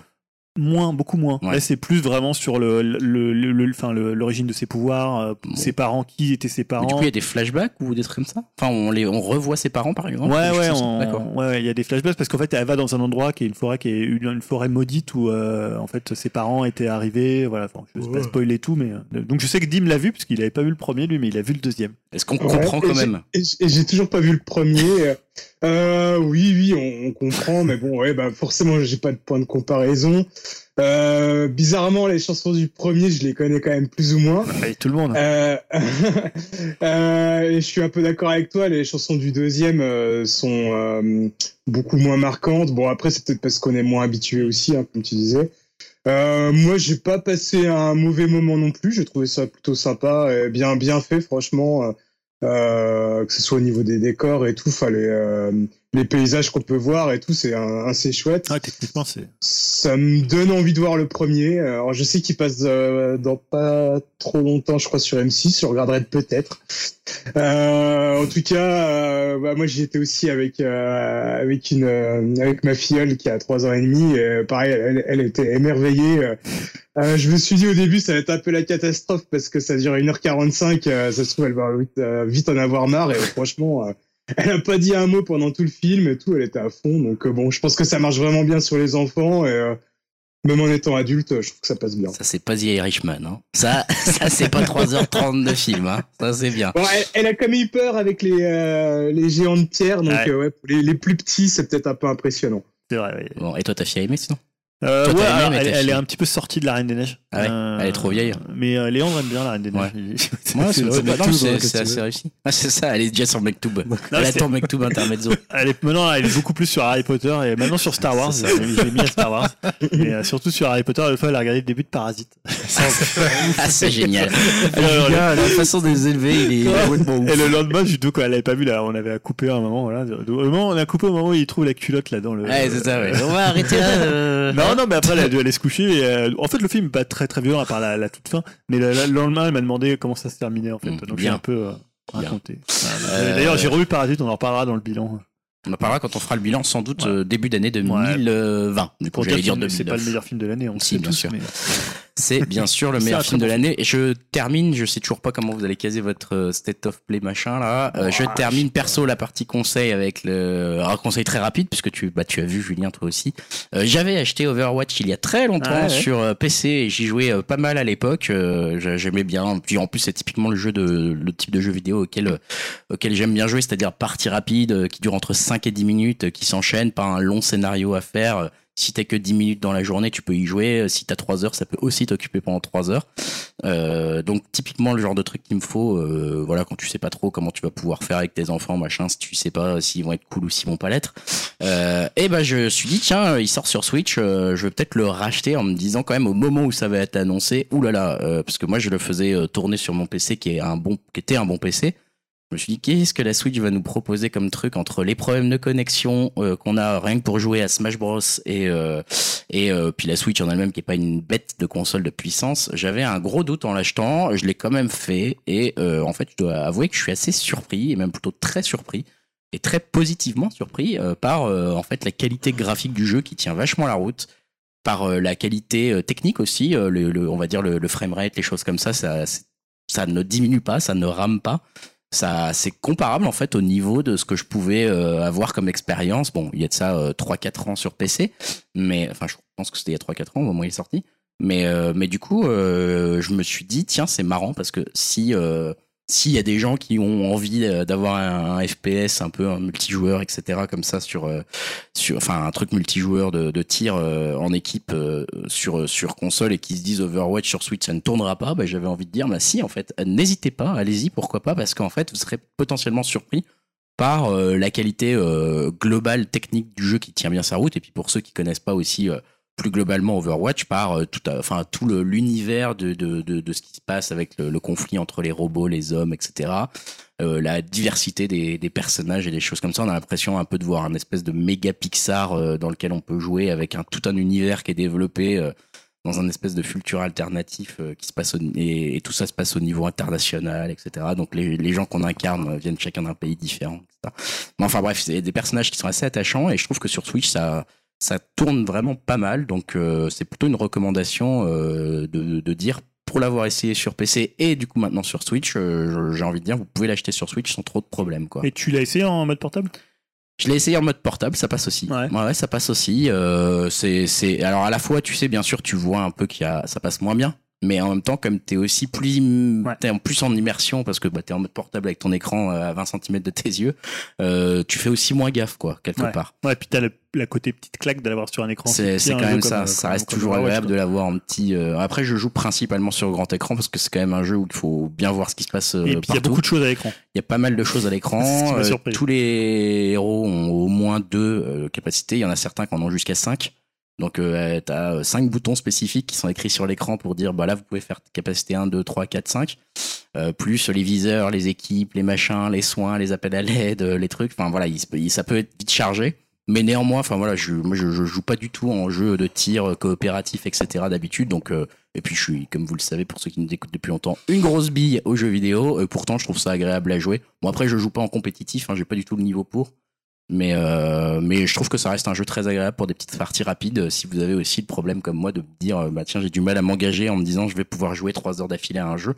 Ce genre de petits trucs, c'est assez sympa quand même. Ouais, parce que, enfin, le paradoxe, c'est que c'est de l'engagement quand même parce que Ah bah, euh, bien sûr. c'est un jeu, si tu, tu vas y jouer beaucoup, mais après, tu peux, c'est comme tu dis, tu peux faire des petites parties. C'est ça. C'est pas un jeu. Comme Rocket League. En Quoi. fait, c'est pas un jeu où il faut t'investir deux heures de temps euh, de suite. Non, c'est ça. C'est mais par des boucles euh, en fait. c'est comme Rocket League et c'est pour Mm. ça que Rocket League j'en étais arrivé à plus de 1000 heures quoi. C'est parce que tu peux t'investir que 30 minutes mais euh, en fait Mm. tu le fais tellement souvent parce que c'est tellement addictif et sympa que bah tu, tu dépasses rapidement des jeux des durées de jeu euh, folles quoi. Ouais, bah écoute, moi quand j'ai joué tout à l'heure, c'était la première fois que je touchais à Overwatch. Et assez surpris par le. Alors, j'ai pas de point de comparaison avec la Ouais. version PC. Par contre, ouais, il y avait pas de lag, il y avait, ça tournait bien à la manette. Ouais. Ah, C'était sur la manette pro. Euh, Ah ouais, par contre oui, il faut jouer avec la manette pro, ça c'est sûr. Ça c'est euh, obligatoire. Et j'ai eu un vraiment, je trouve que c'est un super feeling. Ouais. Euh, ça bouge bien. Alors il y a beaucoup de trucs à l'écran. J'étais un peu perdu, euh, mais pour Ouais, le puis coup, là t'étais en partie en plus en cours donc t'avais pas choisi tes personnages, Voilà, tu les connaissais pas, tu t'étais pas entraîné, enfin voilà, t'as complètement débarqué dans le truc toi.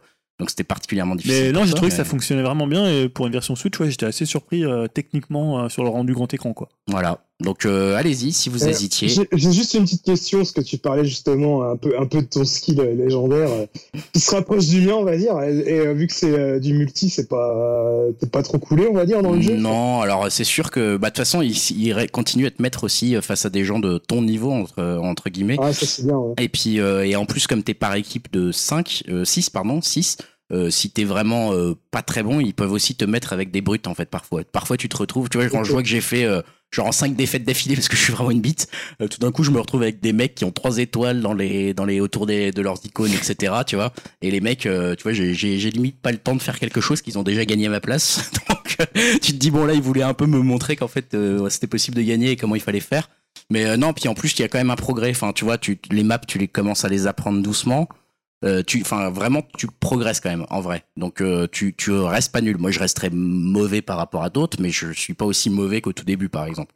Mais voilà, donc non, non, c'est plutôt bien équilibré et, euh, et oui, bon, alors je pense quand même que je perds plus que ce que, que je gagne, mais c'est pas, c'est pas vraiment grave ni punitif comme c'est pas un jeu. Moi, je suis pas en compétitif, donc je m'en fous, tu vois. Ouais, puis t'as quand même de la coop avec les autres. Il y a quand même de la coop. Si jamais tu, ça te fait chier parce que t'arrives pas à viser, par exemple, parce que t'es nul en, en, pour viser, ce qui est mon cas, par exemple, bah, t'es pas obligé de prendre des snipers.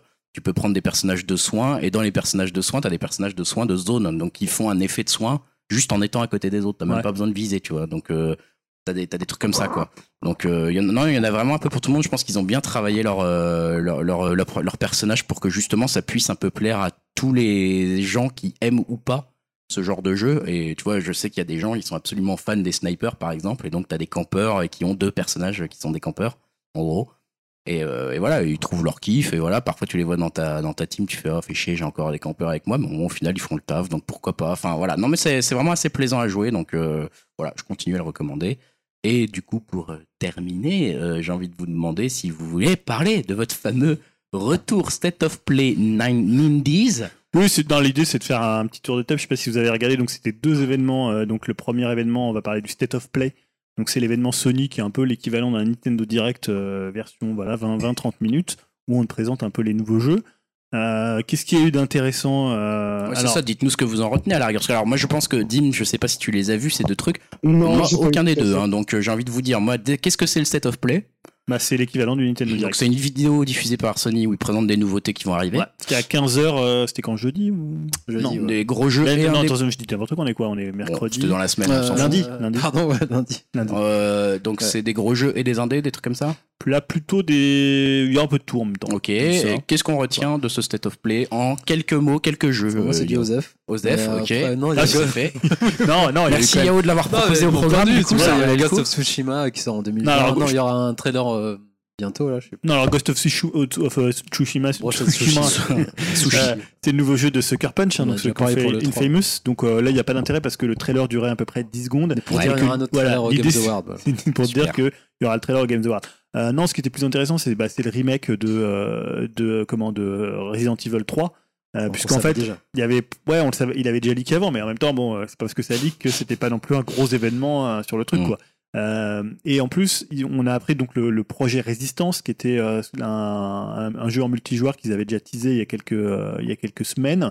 Puis c'était à l'E3, finalement, c'est le mode online euh, qui sera fourni dans Resident Evil 3. Mmh. Donc au début, on savait pas trop si c'était un truc en coop, une sorte de, de truc un peu un Fortnite Resident Evilien, tu vois. Et finalement, c'est juste un mode qui Mhm. sera à l'intérieur de ce remake. Donc le remake est basé sur le même, la même façon qu'ils ont fait le remake de Resident Evil 2.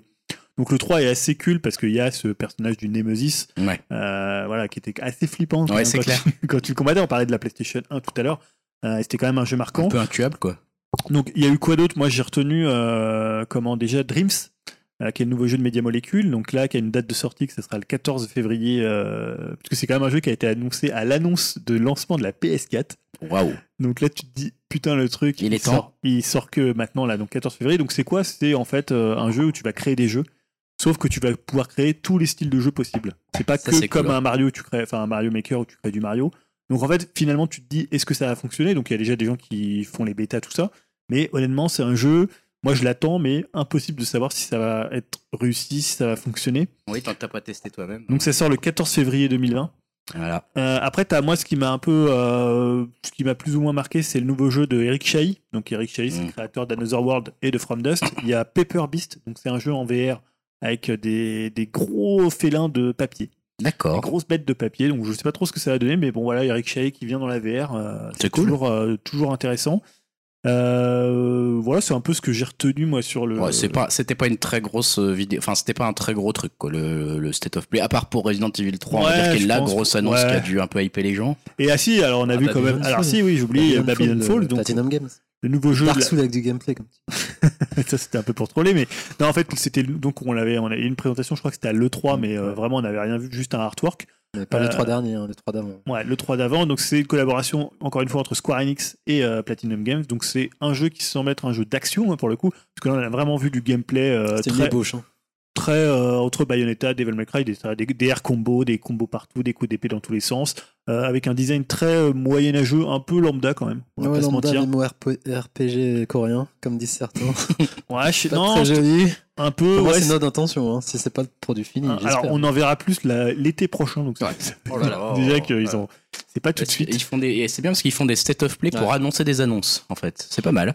Voilà. Euh, rapidement, Nin- Nindies, je sais pas comment ça se prononce. Ouais, c'est Indie Indies, ouais. World en fait. Indie World, c'était. Indie Le World. jeu indé qui débarque maintenant et pour 2020. Alors, c'est quoi C'est euh, aussi une vidéo C'est quoi C'est des vidéos Ouais. et après les développeurs présentent leur jeu. Donc, c'est Ouais. que sur Switch Ouais. Ok, qu'est-ce Alors, sur Switch, ça sort parfois ailleurs. Mais là, c'est c'est sur Switch. Ouais, euh, moi je retire. Alors, on en parlait tout à l'heure, Skateboard, hein, qui est un jeu de skateboard avec un oiseau, Un oiseau qui fait du Skateboard. skate. Cool. Donc, ça, c'est quand même très très cool. Euh, Mais qui est donc un jeu de skate. Concrètement. Ouais, ouais, ouais. Ouais, je pense que Tony Hawk avec un oiseau. on va dire vu, hein. qu'il y avait deux grosses annonces à mon avis. C'était la suite de Golf Story, qui était un jeu de RPG golf. Donc, quelle grosse annonce. Non, non, Après, franchement c'est non, des jeux parce que- indés qui se ressemblent, je trouve. euh. La suite de que je Story. disais, Non. le message que je te disais, c'est quand même des jeux indés, ça commence, ça a tendance à se ressembler de plus en plus, je trouve, les mêmes. Non mais honnêtement, Golf Story, c'est un jeu qui avait, on en avait pas mal parlé, et là ça s'appelle Sport Story. Donc en fait, t'as plein de sports, c'est-à-dire t'as à la fois du tennis, t'as à la fois des espèces de, de beach volley, euh, t'as des trucs comme ça. Et alors, c'est un RPG. C'est un RPG avec des, avec, euh, alors donc là c'était du golf, mais là c'est des trucs de sport avec du gameplay sport. Ok, Et il avait vraiment un très bon accueil, une très bonne cote euh, quand c'était sorti. ok. Et euh, ah, donc le- ce qui, ce qui allait, ce qui avait clôturé en fait la, le, C'est le la suite, c'est la, la suite de Axiom Verge. Mm. Euh, pas Ça de blague. hein. pas. Axiom Verge. Moi, ça me parlait pas non plus, vu que je connais pas. Voilà, c'est une, enfin, c'est quoi, c'est un Metroid-like. Ouais, euh, voilà, voilà. voilà. Comme Donc- tant dans les jeux indés. Euh, après, qu'est-ce qu'il y aura à retenir? Moi, Je retiens quand même bah, le Street of Rage 4, dont on a Ouais, vu un peu ouais, pour le plus. coup, euh, ouais, parce qu'il y a le retour d'Adam. voilà, Retour d'Adam, donc on a vu un trailer un peu plus Moi, important. j'adore toujours le design de. Euh, après, moi, je trouve les Nintendo Direct, c'est tu- les Nindies, c'est toujours sympa. Tu vois plein de plein de jeux que Oui, tu non, c'est sympa. pas. Ce que je veux dire, c'est on parle des triple A, mais là, les jeux indés, c'est toujours le même. Tu parlais d'un jeu Dream, c'est un jeu indé, pareil, tu joues dans les Super Mash. Super Match, tu joues les différents types de jeux. Ah ouais, alors ça c'est assez- non, alors ça c'est marrant parce que je sais pas trop comment ça va fonctionner. C'est-à-dire en fait tu tires deux cartes et par exemple tu tires je sais pas la carte euh, plateforme et la carte RPG, donc ça va se mélanger et ça va te faire un, un RPG avec de la plateforme. Ok. Mais je sais pas en ça. fait, et c'est-à-dire que tu peux en fait télécharger des cartes de certains développeurs, enfin ça, ils appellent ça comme ça, et euh, en fait à chaque fois c'est un, un match entre deux styles de jeu. Mais je sais pas du tout si ça va être super renouvelé, tu vois, comme Dreams où t'as des tonnes de jeux créés, Il ou faut si qu'il y ait vraiment beaucoup de ça va cartes, être, quoi. euh, ouais. Ouais, fait- c'est l'intérêt. Après, Si- t'as une sorte de remake, un remake, un autre jeu qui ressemble à Monster Hunter, tu vois. Ah oui, ah, oui, vois, c'est ça, ça ouais. Non, ça, ça avait vraiment bien. de trucs, t'as. Quoi d'autre comme jeu? Ah ouais, un sous euh, Hollow Knight, a priori. Ah, pas oui, le truc japonais, Ouais, vois. c'est vrai que c'est un, Hollow Knight qui bouge pas très bien. Voilà, tu vois, donc euh, après, euh, il y a du Ouais, bon et du mauvais. c'est ça, parce qu'en plus, les jeux indés sur, euh, sur Switch, j'ai envie de dire, là, à chaque fois que je regarde l'eShop, t'en- tu regardes les nouveautés, t'as 50 nouveaux jeux par semaine. Ah si, t'as un jeu dans l'univers de. Je sais pas de bêtises, de Portal, non C'est pas ça? Alors ouais, qui enfin, je sais pas si juste, ouais, euh, Talos c'est principal. ouais, qui sort là sur Switch, qui, est- Qui est disponible. dispo, qui est un jeu avec des, avec des pas mal d'énigmes, qui est plutôt, qui a été plutôt bien accueilli quand il est sorti sur PC. Non, non, c'était un alors il n'y avait pas des, Oh, y des a gros. un euh, truc, c'est sorti 2020. Je pense que ça leur manquait voilà. peut-être d'un gros truc, tu vois, peut-être qu'ils présentent le euh, bah, Hollow Knight, euh, le nouveau là. Avec le gars, soit issu de Final Fantasy ou de, des monstres de l'univers. Là. Ça va les mettre de l'univers, le niveau design, tu sais, le petit. Avec le chapeau rouge, là. Je sais plus comment il s'appelle. Ah, ce pas- ah oui, ah je oui, me oui, souviens je me souviens plus. Enfin, je me souviens plus l'impression que c'est lui, Je vois qui c'est. Voilà, donc euh, non, ça Bah, sera de ouf, quoi. Ok, c'est- bon, bah écoute. Voilà. hein, Et donc, bah, on va attendre parce que là, il y a les Game Awards euh, vendredi, dans la nuit de vendredi à ça, samedi. Il y a des annonces qui sont. Bah, ils annoncent, je crois, 10 nouveaux jeux où, euh, tu vois, donc bon, souvent chaque éditeur vient avec un gros jeu. Donc on sait, par exemple, chez Sony, ça sera Ghost of euh, Tsushima Bon, avec un trailer, pour le coup, qui a un trailer beaucoup plus long. Euh, on verra si les gens commencent à parler de downgrade alors qu'on voit vraiment, vraiment 10 secondes du jeu. Enfin, faut dire. Non, en général, ça va assez vite pour qu'ils disent ça. Incroyable Euh, Ok, bah écoutez, merci pour ce petit retour sur ces deux annonces, euh, donc State of Play et Indies. Euh, et on va finir en musique. Et c'est pas Julien qui a choisi la musique. Non, on a Ah. changé alors. Mon anniversaire. C'est son Ah, anniversaire. Ah, c'est Léon qui a choisi. plaisir de choisir la musique. Putain, j'avais un super. Et alors, il a choisi un truc que je connais pas. C'est Roxette. Je connais pas. Bah, Roxette, c'est un groupe emblématique Eh, suédois c'est- des années 80-90. La chanteuse est Vu morte. que sa chanteuse est- la chanteuse est morte d'un cancer euh, hier. à J'ai écouté un 61 petit ans. peu, j'ai pas trouvé ça exceptionnel hein, pour l'instant. Et- Je suis désolé de le dire. Bah, c'est mon doudou. C'est Ah, d'accord, années ok. 90, c'est la découverte d'MTV. Euh, j'étais à ce moment-là. Ouais, mais moi, j'adorais passé de- Ah ouais. Pretty Woman. C'est c'est de la pop rock. euh, Voilà. Ils sont connus pour avoir fait la BO de Pretty Woman. Ah, c'est eux Et surtout, Enfin, le pas, morceau. enfin, c'est le morceau. Est-ce que le morceau est très connu dans Pretty. Woman par rapport Ouais. au morceau de Enfin, Roy c'est Orbison C'est le Oui, moment où très elle connu. elle s'habille là l'allemand- Non, ça Non, c'est autre. Orbison. Ah. C'est plus balade. Ah oui, d'accord. Un autre que je choisis, c'est Almost Unreal. Alors celui-là, c'est du lourd. C'était présent dans la BO de Super Mario, qui est sorti en 80. C'était le lead single qui a cartonné et grâce à ça, j'ai pu, j'ai été voir le film, ça m'a intrigué. Donc voilà. Écoute, et- donc on finit avec Roxette. N'hésitez pas à aller voir le clip aussi. Il y a des, il y a des petites bombes qui se baladent dans le clip aussi. Ah, ils font hommage au Ah, film, ouais, au jeu. référence au jeu. Enfin, au film. Jeu, ouais. Et le film. Ah, sympa, sympa. Bah, Donc voilà. ouais, c'est très daté années 90, mais moi c'était mes, mes musiques doudou. euh, quand j'étais. Mais bah voilà, C'est vraiment parce que c'est ton anniversaire. hein, Je sais que ça n'allait pas franchement, passer, donc. euh, voilà, Ouais, tu profites. Mis un super morceau. Ouais, il y avait Puis un c'est super en morceau. hommage, Si et- vous voulez voilà. écouter un autre morceau à la place, on vous conseille. Ota. non, non, je rigole. Non, je Vous connaissez pas? Allez voir le clip. Non, non, je connaissais pas. Vous connaissez pas la BO de Super Mario Ouais, non, moi, je Ah, connaissais le désolé. Encore un, encore un problème dans ma culture G. On vous remercie d'avoir écouté ce numéro 88. Vous pouvez venir réagir sur upcast.fr ou arobase upcastfrance sur Twitter qui est magnifiquement géré par Dimitri et conjointement Yao, je crois. Euh, on vous retrouve en 2020 parce qu'a priori on n'a pas réussi à trouver de, Bah de non, date Dim pour en vacances enregistrer pendant notre 4 bilan. mois, donc. euh, Voilà, déjà Dim part Pour le bilan, en le bilan 2019. Donc ça sera le bilan 2019 une fois que 2019 sera effectivement terminé. Ouais. Et on se questionne aussi pour faire un bilan des années 2010 carrément, donc des dix dernières années. Euh, ça va pas être simple de faire des choix, mais on est en train de se questionner là-dessus. Si vous avez d'ailleurs des suggestions de catégories qui peuvent être marrantes euh, à, à retenir pour le bilan de l'année 2019, voire le bilan de la décennie. Vous pouvez toujours venir nous les dire, euh, voilà, sur Twitter ou, ou sur euh, Upcast France, euh, sur upcast.fr. Ça peut être marrant si vous nous suggérez une catégorie un peu qui sort de, de l'ordinaire. Voilà, on vous dit, euh, bah, rendez-vous en 2020. Ah, passez de bonnes fêtes. Bonne fête, bonne Mangez euh, bien, voilà, c'est ça. amusez-vous bien. Amusez-vous bien, reposez-vous famille, bien. c'est l'important. C'est ça. Les cadeaux, on s'en fout. Si- Et on sent qu'il a, il a mûri avec son Ouais, anniversaire, grave. les gars. C'est- C'est c'est les 30 ans qui arrivent. Ouais, c'est beau. Hein. Qu'est-ce que ça va te faire, dis donc? Waouh Tu vas bientôt avoir le droit de voter. Ouais, c'est ouais. chaud. Bon, bah Ouais. merci. Et puis, bah, salut à tous. Ah, salut. Salut. Salut